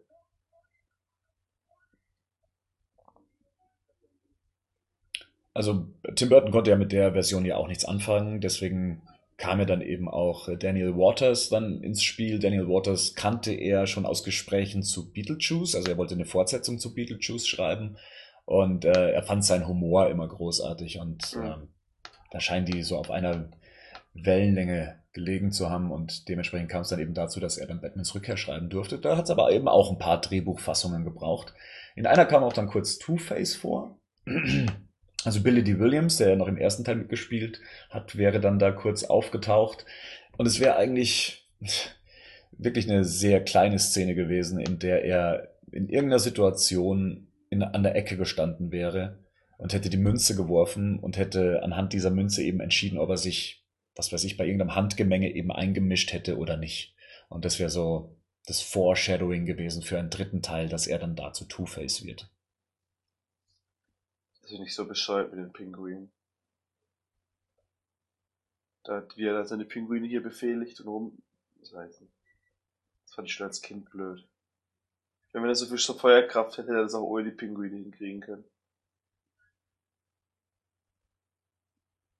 das ist wieder, was du vorhin meintest, das ist so ein bisschen so dieses, dieser ähm, Verweis, oder nicht Verweis, aber das ist so, dass sich alle über Batman und Robin aufregen, aber der auch so ein paar cheesy Elemente hat. Ja. Aber es ist die Art der Umsetzung, glaube ich, die den Film in einem anderen Licht erscheinen lässt ja, ja. als eben Batman halt, und Robin. Wenn, wenn, weil es halt so doch dieses Düstere hat, auf, äh, was dazukommt. Und hier auch, dass er die Monitore, die ja so klein oben an der Wand hängen, so er was sieht. Aber dieses, dieses Bett, wie, was, wie hast du gesagt? Das Batsky Boat. Das finde ich cool. Das habe ich leider nie gehabt. Also das Batmobil hatte ich. Ich habe komischerweise jetzt auch in all den Jahren nie mir so ein äh, Modell von einem Batsky Boat zugelegt. Ich, hatte, ich weiß gar nicht ich warum. Hatte, ich hatte vier Batmobile oder drei. Also ich hatte es aus der Serie, aus der Animated Series. Ich hatte es äh, ich glaube von Batman Robin und Batman Forever. Und noch irgendeins. Und ich hatte noch zwei, drei Flugzeuge, aber Boote hatte ich alle keine. So, das Batsky-Boot wurde ja auch nicht wirklich gebaut, das war ja auch nur ein Modell. Mhm. Teilweise sieht man es auch, aber ansonsten ist die Illusion eigentlich schon recht perfekt. Schon cool. Also ich, ich mag auch dieses Set, dieses, diese, diese äh, Pinguin, oder da dieser Zoo oder was das sein soll. Das gefällt mir eigentlich schon ganz gut. Ist eigentlich ganz cool auch jetzt, wie dargestellt wird, dass sich seine ganzen Handlanger auch zurückziehen.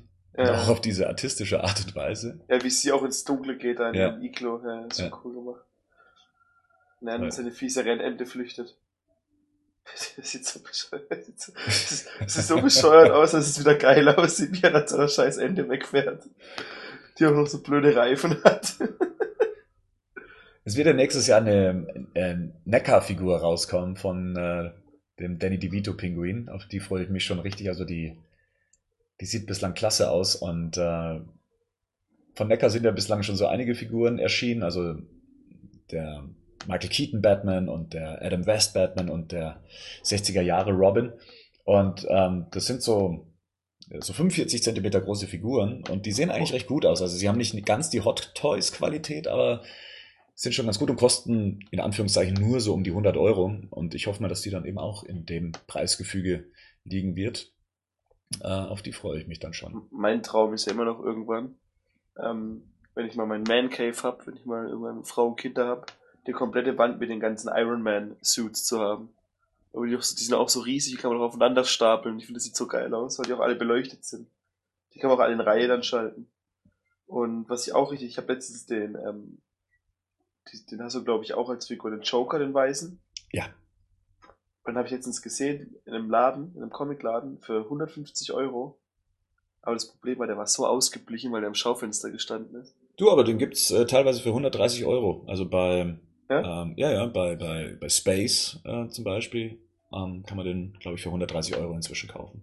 Es kommt ja bald, ich weiß nicht von was das ist, nicht Hot Toys, eine Darth Vader Boba Fett Figur. Ja, doch, ist auch von Hot Toys. Ist Hot Toys? Mhm. Und die sehen auch so geil aus.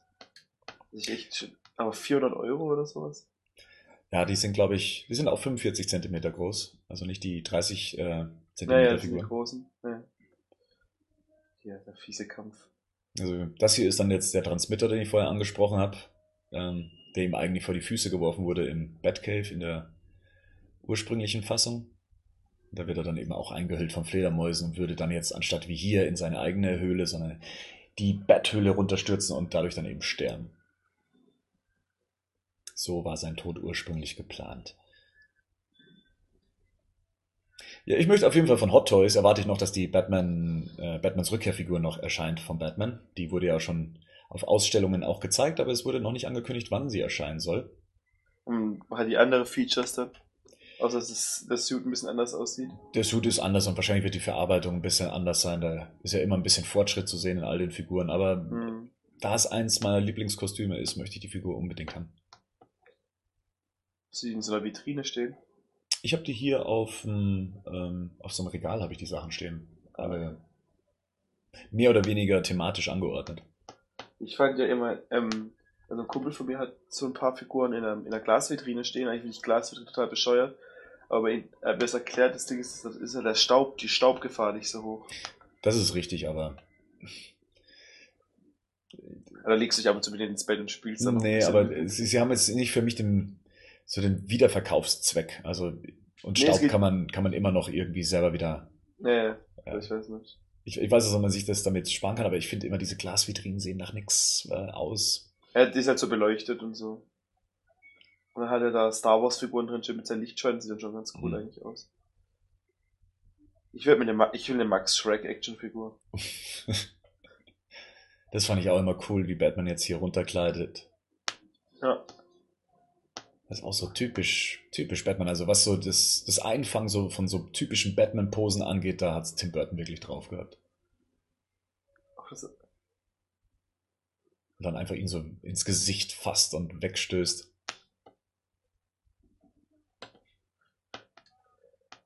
Ich finde es cool mit ihren blonden Haaren, die so raus. Arctic? Was? Winter? Arctic World. World.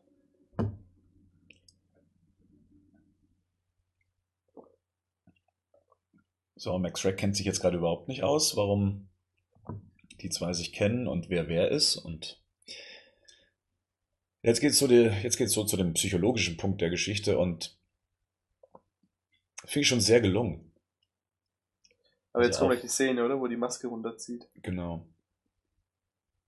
Doch, das ist schon gut gemacht.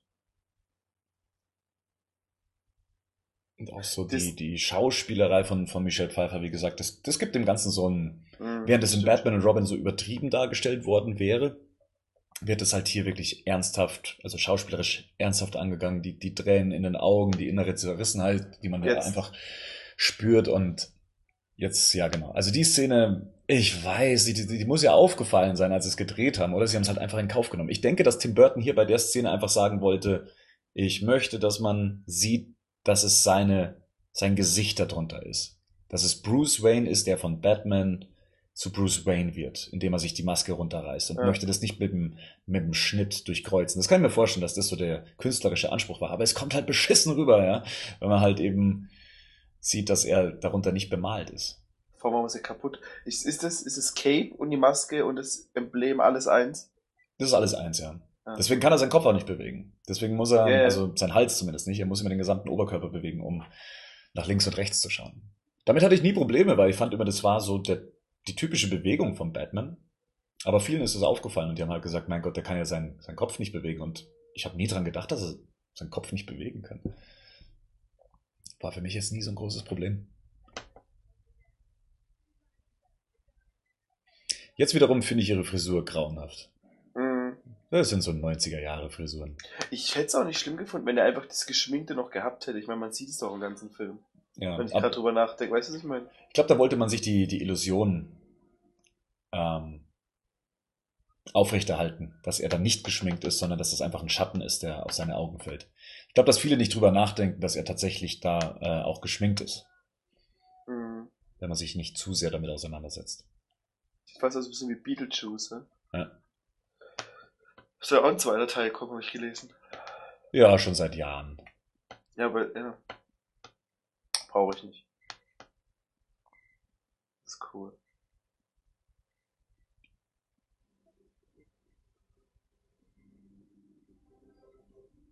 Ja, hier geht man jetzt nochmal auf die neuen Leben von ihr ein. Was hat sie gemeint? Mhm. Eins hat sie noch.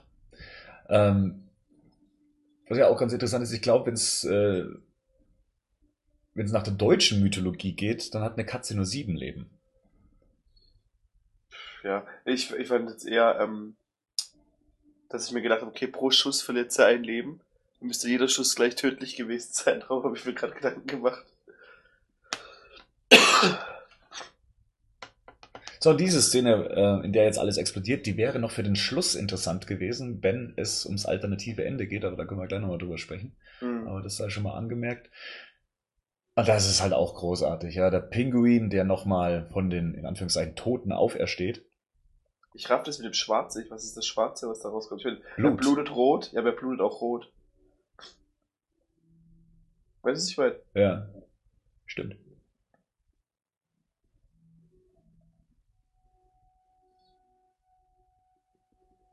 Das wenn, ja, ich hab den Film, der Film kam letztens im Fernsehen, sorry, dass ich unterbreche, und da ist das komplett geschnitten. Also da hört der Film auf, wie sie anfängt, ihn zu küssen, mhm. und äh, also gibt's einen Schnitt, und dann schneidet es dann wie den Dinger, wie der Pinguin ins Wasser fliegt. Geht's dann weiter. Also wie er gleich ins Wasser fliegt. Okay. Das war dann wahrscheinlich so eine Nachmittagsausstrahlung oder so eine Mittagsausstrahlung. Ja, ja, ja. Also es mhm. war irgendwie Kabel 1 um 14 Uhr oder sowas. Da kommt noch ab und zu Terminator, der hat einfach 30 Minuten lang ist oder so. Die richtige Zeit für sowas, so zum Frühstücken Terminator. Ja, wenn du halt nichts siehst, ich meine, wenn, du halt, wenn du halt einfach Schnitt auf Schnitt folgen, du überhaupt nicht, nix, nicht raffst, was passiert, und denkst, du hast gerade einen Trailer geguckt. Oh, der dicke, der, der dicke kleine Pinguin. Das ist so der Frankenstein-Moment. Das ist so die Szene, in der man dann doch ein bisschen Mitleid mit ihm bekommt. Das Monster, was eigentlich nur so sein Geburtsrecht einfordern wollte. Ich finde, man hätte auch das ganze, die ganze Zeit Mitleid, äh, Mitleid mit ihm gehabt, hätte am Anfang nicht die Katze gefressen. Tja. Weißt du, was ich meine? Wenn, da, wenn, wenn jetzt ein kleines Kind das einfach von den Eltern weggeschmissen wird, ich, ich mag keine Katzen, also von dem her habe ich da jetzt nicht so, die, jetzt nicht so das Problem damit, dass er die Katze frisst. Na, aber ein kleines Kind ist eine Katze. Ich meine, ich mein, das ist halt schon mal, wenn ein Kind hässlich ist, ist eine Geschichte. Aber wenn ein kleines Kind hässlich ist und Katzen frisst, ja, aber er hat süße Pinguine, er hat doch süße Pinguine, das, das wertet doch das Ganze wieder auf. So, hier kommt jetzt gleich nochmal ein kleiner Produktionsfehler, den man sich angucken kann. Und zwar sieht man die, ähm, das Rollbrett, auf dem er drauf liegt und ins Wasser gezogen wird. Hier sieht man auch die, die Schnur, wie er reingezogen wird von dem mechanischen Pinguin. Und jetzt hier, Ach, unten, hier unten kommt das Brett durch. Das hätte man auch cooler machen können, oder? wie sieht aber böse aus. Tim Burton. Ich verstehe auch wieder, warum meine Mutter mich den nicht hat gucken lassen. Ich habe den mal kurz meiner Cousine gezeigt damals. Da kam er auf Video raus und meine Cousine, keine Ahnung, wie alt die war. Ich glaube so sechs, sieben. Und mein Gott, hat die Schiss gehabt vor dem Pinguin. Die hat den immer als Hexe bezeichnet. Und für mich selber war das halt eben der Pinguin, ja. Also nichts, wo, wo man jetzt großartig Angst vor haben müsste. Und die ist wirklich schreiend, schreiend zu ihrer Mutter gelaufen. Ähm, ich glaube, ich habe die da geprägt für den Rest ihres Lebens. Das, das finde find ich auch ziemlich cool, wie, wie sie dann gleich oben steht. Ja, bei mir war es mit Hexen, Hexen so. Was, kennst du den Film? Ja, ja, ja. Da war es bei mir so jahrelang Albträume, deswegen, weil wie die Oberhexe aussieht. Aber allgemein ist das total der gruselige Film und der kam auch schon mittags um 12 damals im Fernsehen. Nee. Oh, auf Hochgucken kommt er nicht auf die Idee. ja, er ist ja gewohnt, in seinem Batman-Kostüm nur nach links und rechts zu gucken, von dem her. Ja, und, und dann mit den kompletten Körper zu drehen. Aber schon ein schöner Abschluss eigentlich. Mhm. Also das Ganze noch so mit dem, mit der Möglichkeit im Hinterkopf, Catwoman könnte noch leben. Und der Film hätte jetzt normalerweise so geendet, dass er zurück ins Auto geht, Alfred äh, frohe Weihnachten wünscht. Und ähm, dann hätte es eine Fahrt, die Gebäude nach oben gegeben, so wie man sie jetzt auch im Film sieht. Und das Bettsignal wäre angegangen, aber es hätte geflackert. Eben aufgrund dessen äh, von dieser Stromversorgung im Zoo, die da explodiert ist, wäre das mhm. immer noch so eine Nachwirkung gewesen, dass das äh, Bat-Signal geflackert wäre, äh, geflackert hätte und wäre dann komplett ausgegangen und dann wäre der Film zu Ende gewesen. Das war der ursprüngliche Plan. Und das haben sie jetzt so geändert, dass äh, Tim Burton gesagt hat, er hätte jetzt noch, in, im allerletzten Moment war das, er, die, die Macher hatten neun Tage dafür Zeit, dass man da noch Catwoman mit ins Spiel bringt, dass man sie nochmal zeigt, dass sie überlebt hat. Dass man, wenn man oben einmal Batman zeigt, im ersten Teil, dass dann im zweiten Teil dann eben jetzt Catwoman gezeigt werden soll, wie sie oben auf dem Dach steht. Und das haben die erstmal mit einer Puppe probiert. Und das hat überhaupt nicht funktioniert. Das sieht man in den, in den Specials der Special Edition von 2015, äh, von 2005. Und jetzt hier eben diese Kamerafahrt nach oben. Und da hat man dann eben eine, ein Stunt-Girl genommen und sie in das Catwoman-Kostüm dann eben gepackt und hat sie dann noch rein projiziert in die schon bereits fertige Aufnahme. Und die war eh schon aufwendig genug. Und wenn man sich das jetzt anguckt, Catwoman steht in der Luft. Es gibt keinen Anhaltspunkt, wo sie stehen kann, um jetzt hier eben zu erscheinen. Ja, das war dann das Ende des Films, der ja dann ähm, am 19.06.92 dann in den USA anlief. Der lief für 18 Wochen in den amerikanischen Kinos. 18 Wochen. 18 Wochen, das ist, also wow. er lief bis zum 22. Oktober. Das ist, das kann man sich heutzutage nicht mehr vorstellen, dass Filme so lange noch im Kino laufen. Und ja, er ist auf jeden Fall gut eingestartet, hat gleich mal einen Rekordstart von 47,7 Millionen am ersten Wochenende eingelegt. Aber, und das war es dann halt eben, dass das Gesamteinspiel dann nicht ganz so prickelnd war. Also der erste Batman-Film hatte 251 Millionen eingespielt, allein in den USA. Batmans Rückkehr waren es 162 Millionen, also fast 100 Millionen weniger. Außerhalb sah es nicht ganz so schlimm aus, da hat er 104 Millionen eingespielt, da hatte der erste Batman-Film aber trotzdem nochmal so 55 Millionen mehr eingespielt. Da war man dann bei Warner Bros. dann schon so, ja, etwas enttäuscht, nennen wir es mal so. Ähm, insgesamt hat er äh, 267 Millionen eingespielt, während der erste Teil 411 Millionen eingespielt hat. Das ist schon, zumindest was das Einspiel angeht, jetzt ähm, nicht so rosig gewesen. Und das Risiko jetzt eben ähm, Tim Burton alleine die Handhabe über den Film zu geben, hat sich dann zumindest fürs Studio nicht ausbezahlt. Und das war dann der Grund, warum es dann zu Batman Forever kam und da das Studio dann übernommen hat und gesagt hat, der Film muss wieder familienfreundlicher werden. Unter anderem eben, weil sich Familienverbände auch beschwert hatten. Äh, der Drehbuchautor hat ja auch erzählt, er ist gerne in den Vorführungen von dem Film gesessen und Kinder sind heulend aus der Vorstellung rausgelaufen oder Erwachsene sind so aus der Vorstellung rausgegangen, als hätte man ihnen gerade in die Magengrube geschlagen. Also der Film, die Leute haben was komplett anderes von dem Film erwartet. Sie dachten, er würde genauso stringent weitergehen wie der erste Teil und dass er auch für Kinder kompatibel wäre, was er dann letztendlich nicht war. Und äh, Tim Burton hatte sogar noch Bock auf den dritten Teil, das muss man sich vorstellen. Ich meine, er wollte schon den zweiten Teil nicht drehen, hätte jetzt Bock gehabt auf den dritten Teil. Und ähm, kam dann mit ein paar Ideen dann zu Warner Bros. und die haben dann gesagt, du, Tim, mal ganz ehrlich, ähm, willst du nicht erstmal einen anderen Film machen? die hatten dann inzwischen schon einen komplett anderen Plan, äh, wie es weitergehen sollte mit, mit Batman, weil es einfach für sie zu enttäuschend war, wenn man einem Regisseur die komplette Handhabe überlebt, äh, über, übergibt und überlässt. Ja, das kommt dann, dann eben bei sowas raus. Und trotzdem war er, war er noch ähm, für Superman Lives ewig dann involviert. Das ist richtig, ja. Und das ist ja auch dann in einem Desaster mehr oder weniger geendet. Genau, und das haben sie ihm dann auch noch weggenommen. Ja. Also, ja, also das lief dann zumindest in den USA schon mal nicht gut. Viel katastrophaler war es ja eigentlich dann bei uns. Der Film hat ja, ähm, der ist einen Monat später angelaufen und hat ja gerade mal, ähm, wie viele Zuschauer waren es denn? 971.794 Besucher gehabt. Der erste Teil hatte noch 1,8 Millionen und er war jahrelang war er der am wenigsten besuchte Batman-Film in Deutschland. Da hatte Batman Forever mehr, Batman und Robin hatte mehr. Bis dann Batman Begins kam und Batman Begins hatte weniger Zuschauer als Batmans Rückkehr. Was ja auch, schon auch krass, wenn man sich das heute überlegt. Ja. Was lässt sich sonst noch sagen? Also der Film war für zwei Oscars nominiert. Da ging es ums Make-up und die, um die Visual Effects. Hat leider in beiden Kategorien nicht gewonnen. Und letztendlich hat der Film dann Platz drei des Jahres 92 dann gemacht, was das Gesamteinspiel in den USA anging. Äh, den ersten Platz hatte damals Aladdin und den zweiten Platz Kevin allein in New York belegt. Und ja, das war alles nicht so glücklich. Ähm, die Kritiken waren auch eher ja, ähm, gemischt. Also die einen fanden ihn zu duster, die anderen fanden ich, ihn nicht duster genug. Ähm, die Story wurde angegriffen, dass sie irgendwie nicht stringent genug ist und sehr viele Subplots hat und irgendwie auch zu nichts führt. Und natürlich wurde dann auch wieder kritisiert, dass Batman viel zu wenig in dem Film vorkommt und äh, zu, viel, zu viel Aufmerksamkeit auf den Gegnern liegt als auf Batman selbst. Äh, mir selber hat der Film damals äh, super gut gefallen. Ähm, ich war da richtig begeistert, als, als ich aus dem Kino rauskam. Ich habe den dann eine Woche später dann gleich nochmal gesehen. Äh, da waren genauso wenig Leute dann im Kino.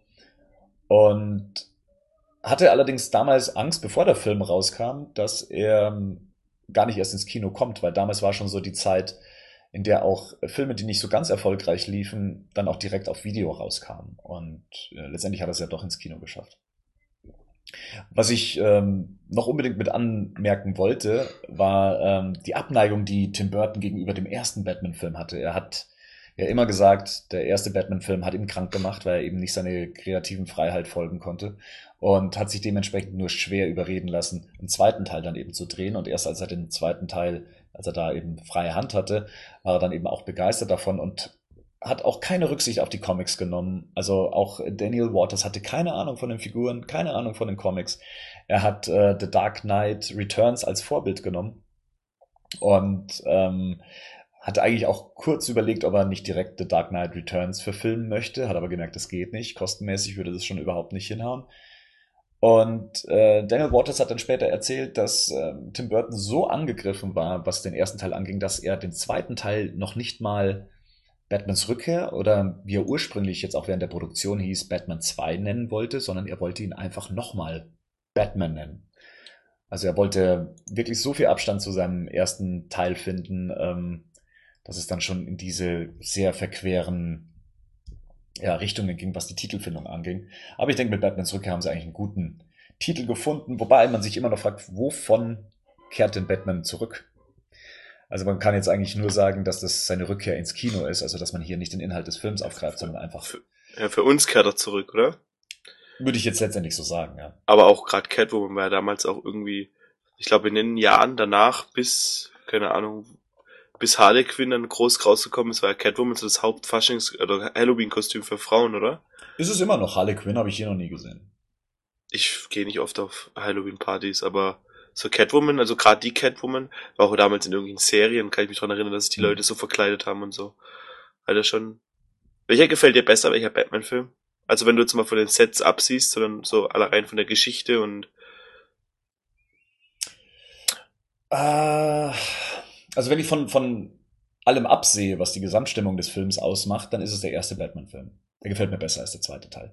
Ja. Wenn es rein um die, um die Story geht, um die Erzählweise des Films und die Darstellung von vielen Sachen, da gefällt mir der erste Batman-Film besser. Was den Style angeht, was, ähm, was das Design von manchen Sachen angeht, was das Gefühl und die Atmosphäre angeht, da gefällt mir teilweise Batmans Rückkehr besser. Also ich bin immer zwischen den beiden Filmen hin und her. Mir hat damals Batmans Rückkehr, als er rauskam, besser gefallen als der erste Tim Burton-Film. Aber jetzt so in der Nachbetrachtung, jetzt wo man auch sieht, wie viel oder wie wenig diese Figuren mit den Comicfiguren zu tun haben, umso weniger gefällt ihr mir dann ähm, rein inhaltlich. Ja, ja, ja, wie, gesagt, das finde ich eigentlich nicht so schlimm. Wenn ich finde es oft interessant, viele Interpretationen von verschiedenen Regisseuren von dem, von dem, von dem gleichen Thema zu sehen. Und deshalb finde ich das eigentlich, ja, man hat ja nachher noch andere Batman-Filme bekommen. Und deshalb fand ich es fand ich's cool, dass es auf einmal die, die, mal die Möglichkeit gab, einen Batman zu Film, Batman-Film zu machen, so wie er sich's vorgestellt hat. Finde ja. ich. Das wird heute auch wahrscheinlich nicht mehr so funktionieren, ha? Es, es ist, man muss sagen, es ist kein Batman-Film, es ist ein Tim Burton-Film, in dem auch Batman mitspielt. Ich glaube, weil auch viele immer sagen, es wäre die beste Comic-Verfilmung, zumindest Nein, lange Zeit wurde das so gesagt. Also der Film ist für mich keine Comic-Verfilmung. Der Film ist tatsächlich für mich ein Tim Burton-Film, in dem halt eben Batman mitspielt. Ja, ja. Und, kann man jetzt, wenn man das so sehen möchte, kann man das so sehen, ja. Ja, also ich, ich meine, es ist keine Comic-Verfilmung. Ja. Auf, auf, auf, auf was basiert es denn? Also die Figuren basieren nicht auf die Comicfiguren, außer dass sie vielleicht äußerlich ein bisschen hier und da ähm, nach der Figur aussehen. Die Story ist tatsächlich so wir und irgendwie aus der Luft gegriffen, dass sie auch irgendwie keinen Comicbezug hat. Also ja, man, also heute gäbe es halt einen, also heute würde die Geschichte vielleicht ähnlich aussehen, aber es gäbe halt einen, der dann, weiß nicht, ob das vielleicht ein Goyer wäre, aber der halt dann die ganzen, der halt dann aus Max Shrek, keine Ahnung, wen machen würde und aus der Firma Ace Chemicals machen würde und weißt du, was ich meine, und einen Bürgermeister aus den Comics nehmen würde und so weiter, dann die ganzen Bezüge irgendwie herstellen würde, wenn die Geschichte einigermaßen stehen wird.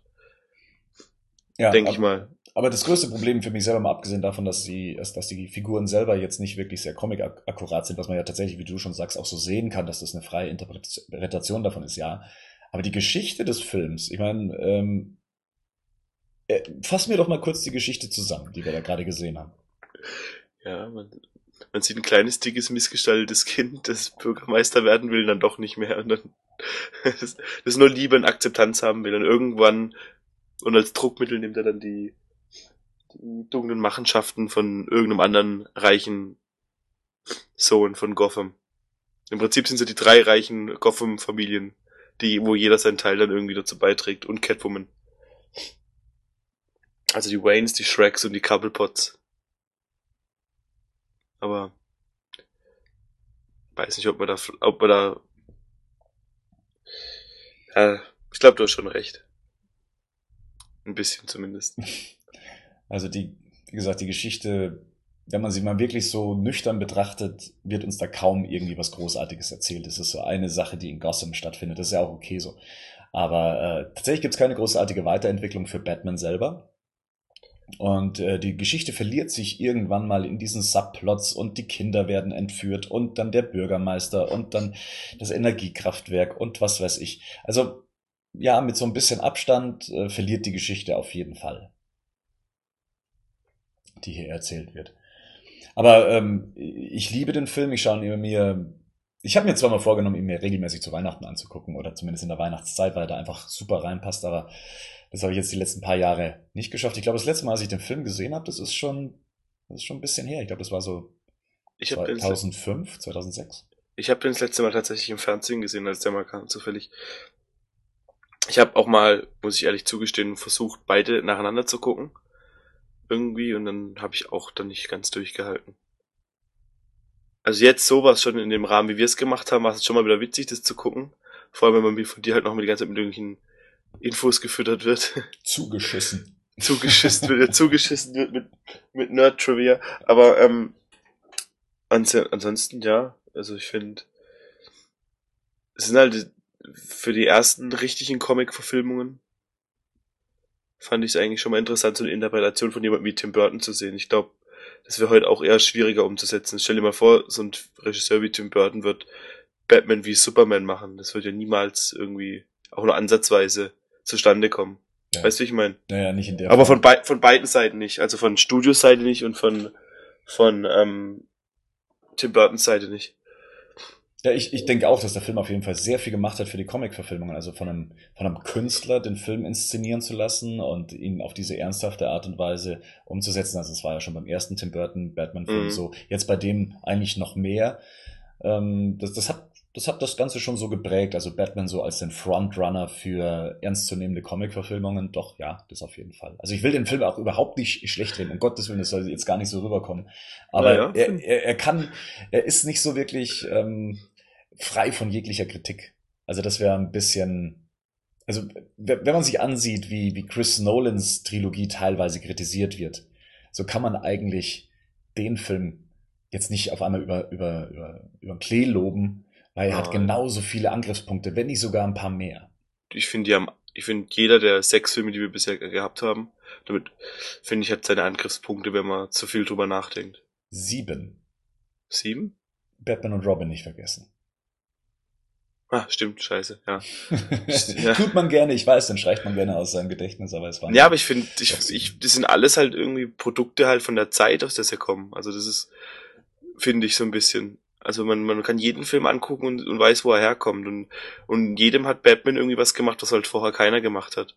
Batman Begins war halt der erste Film, der versucht hat, das Ganze ein bisschen ernster und ähm, auf die heutige Zeit, so, weiß nicht, wo halt, wo halt auch ein James Bond nicht mehr gegen einen, gegen einen bösen Menschen, der einen Riesenlaser im Weltraum hat, kämpft, sondern wo halt eher alles ein bisschen bodenständiger gemacht wird.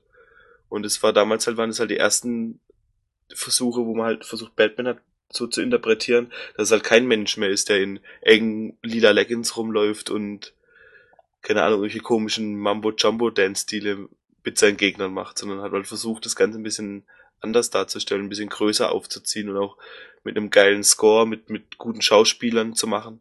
Ich meine, Adam West ist jetzt bestimmt kein guter Schauspieler gewesen. Und, und mm, kein schlechter Schauspieler. Also er war zu seiner Zeit damals kein schlechter Schauspieler. Ja, ja, ja, so rum, Entschuldigung. Aber Val, ähm, Val Kilmer wollte ich schon sagen. Michael Keaton ist aber auch ein extrem guter Schauspieler, den man da, und auch nicht die typische Wahl eigentlich für so eine Art von Film. Ja, es ist sehr konträr besetzt eigentlich und der ausschlaggebende Punkt äh, für Tim Burton waren damals seine Augen. Ja. Er hat ja auch gesagt, er fand das ja dann perfekt. Michelle Pfeiffer, die ja auch außergewöhnliche Augen hat, dass man dann eben diese zwei Paar Augen eben miteinander spielen lässt. Also er macht sehr viel von den Augen abhängig, was bei einem Kostüm, von dem man nicht viel sieht, auch die, ähm, die Augen einen sehr wichtigen Teil eben auch einnehmen in der Uns Schauspiel. Heute zumindest in den neuen Filmen. Ja. nee, also ja, das, ich, ich muss auch sagen, ich, ich habe es glaube ich auch schon damals bei ähm, dem Podcast zum ersten Batman-Film gesagt, die Darstellung von Batman gefällt mir eigentlich in den Burton-Filmen mit am besten. Dieses ruhige, zurückgezogene, introvertierte, das immer im Schatten ähm, sich befindende, das kaum reden. Das sind so die, das, was für mich so Batman ausmacht. Und da, da kommen halt eben noch, kommt noch eben dieses großartige Kostümdesign dazu. Das ist für mich so die Silhouette von Batman, die mhm. äh, Michael Keaton und sein Kostüm darstellen. Da, ähm, ich finde, dass auch das neue Kostüm jetzt wieder, ist auch da wieder näher, geht wieder eher in die Richtung. Ja, mehr eher in so eine Comic-Silhouette ja. als ähm, den als so ein, in so einem Hightech-Kampfanzug. Ja. Ja, mal gucken, was, ähm, was dann eben Batman vs. Superman äh, daran ändern wird an dieser, an diesem Eindruck von Batman, aber ja, wie gesagt, damals, als ich 13 war, war ich riesig begeistert von dem Film und war es auch noch Jahre danach umso mehr enttäuscht dann eben, was dann eben aus Batman Forever und Batman und Robin dann wurde. Auch über Batman Forever werden wir auch noch besprechen, aber den fand ich auch, also, ja, war okay eigentlich. Ich fand den übertriebenen Two-Face fand ich ein bisschen anstrengend. Da war so einiges übertrieben, aber das Aber ich habe den noch ewig nicht mehr gesehen, also wenn wir den vielleicht auch zusammen gucken werden, dann fällt mir da auch wahrscheinlich wieder viele Sachen auf, die mir jetzt, die ich auch vielleicht da, wie jetzt bei Batman Returns, ein bisschen so romantisiert habe. Ja. Also deswegen würde ich auch sagen, äh, heben wir uns dann eben das auf ja. für den für das nächste Special dann eben. Ähm, vielen Dank für alle, die durchgehalten haben äh, und sich die Zeit genommen haben, sich mit uns zusammen den Film anzusehen oder sich einfach nur unser Gedöns zum zweiten Batman-Film von Tim Burton anzuhören. Ähm, auch hier bleibt mir erstmal nichts anderes übrig, als euch noch schöne Weihnachten zu wünschen, guten Start ins neue Jahr und ja, 2015 hören wir uns dann wieder. Bis denn. Ciao. Tschüss. Ja, wunderbar.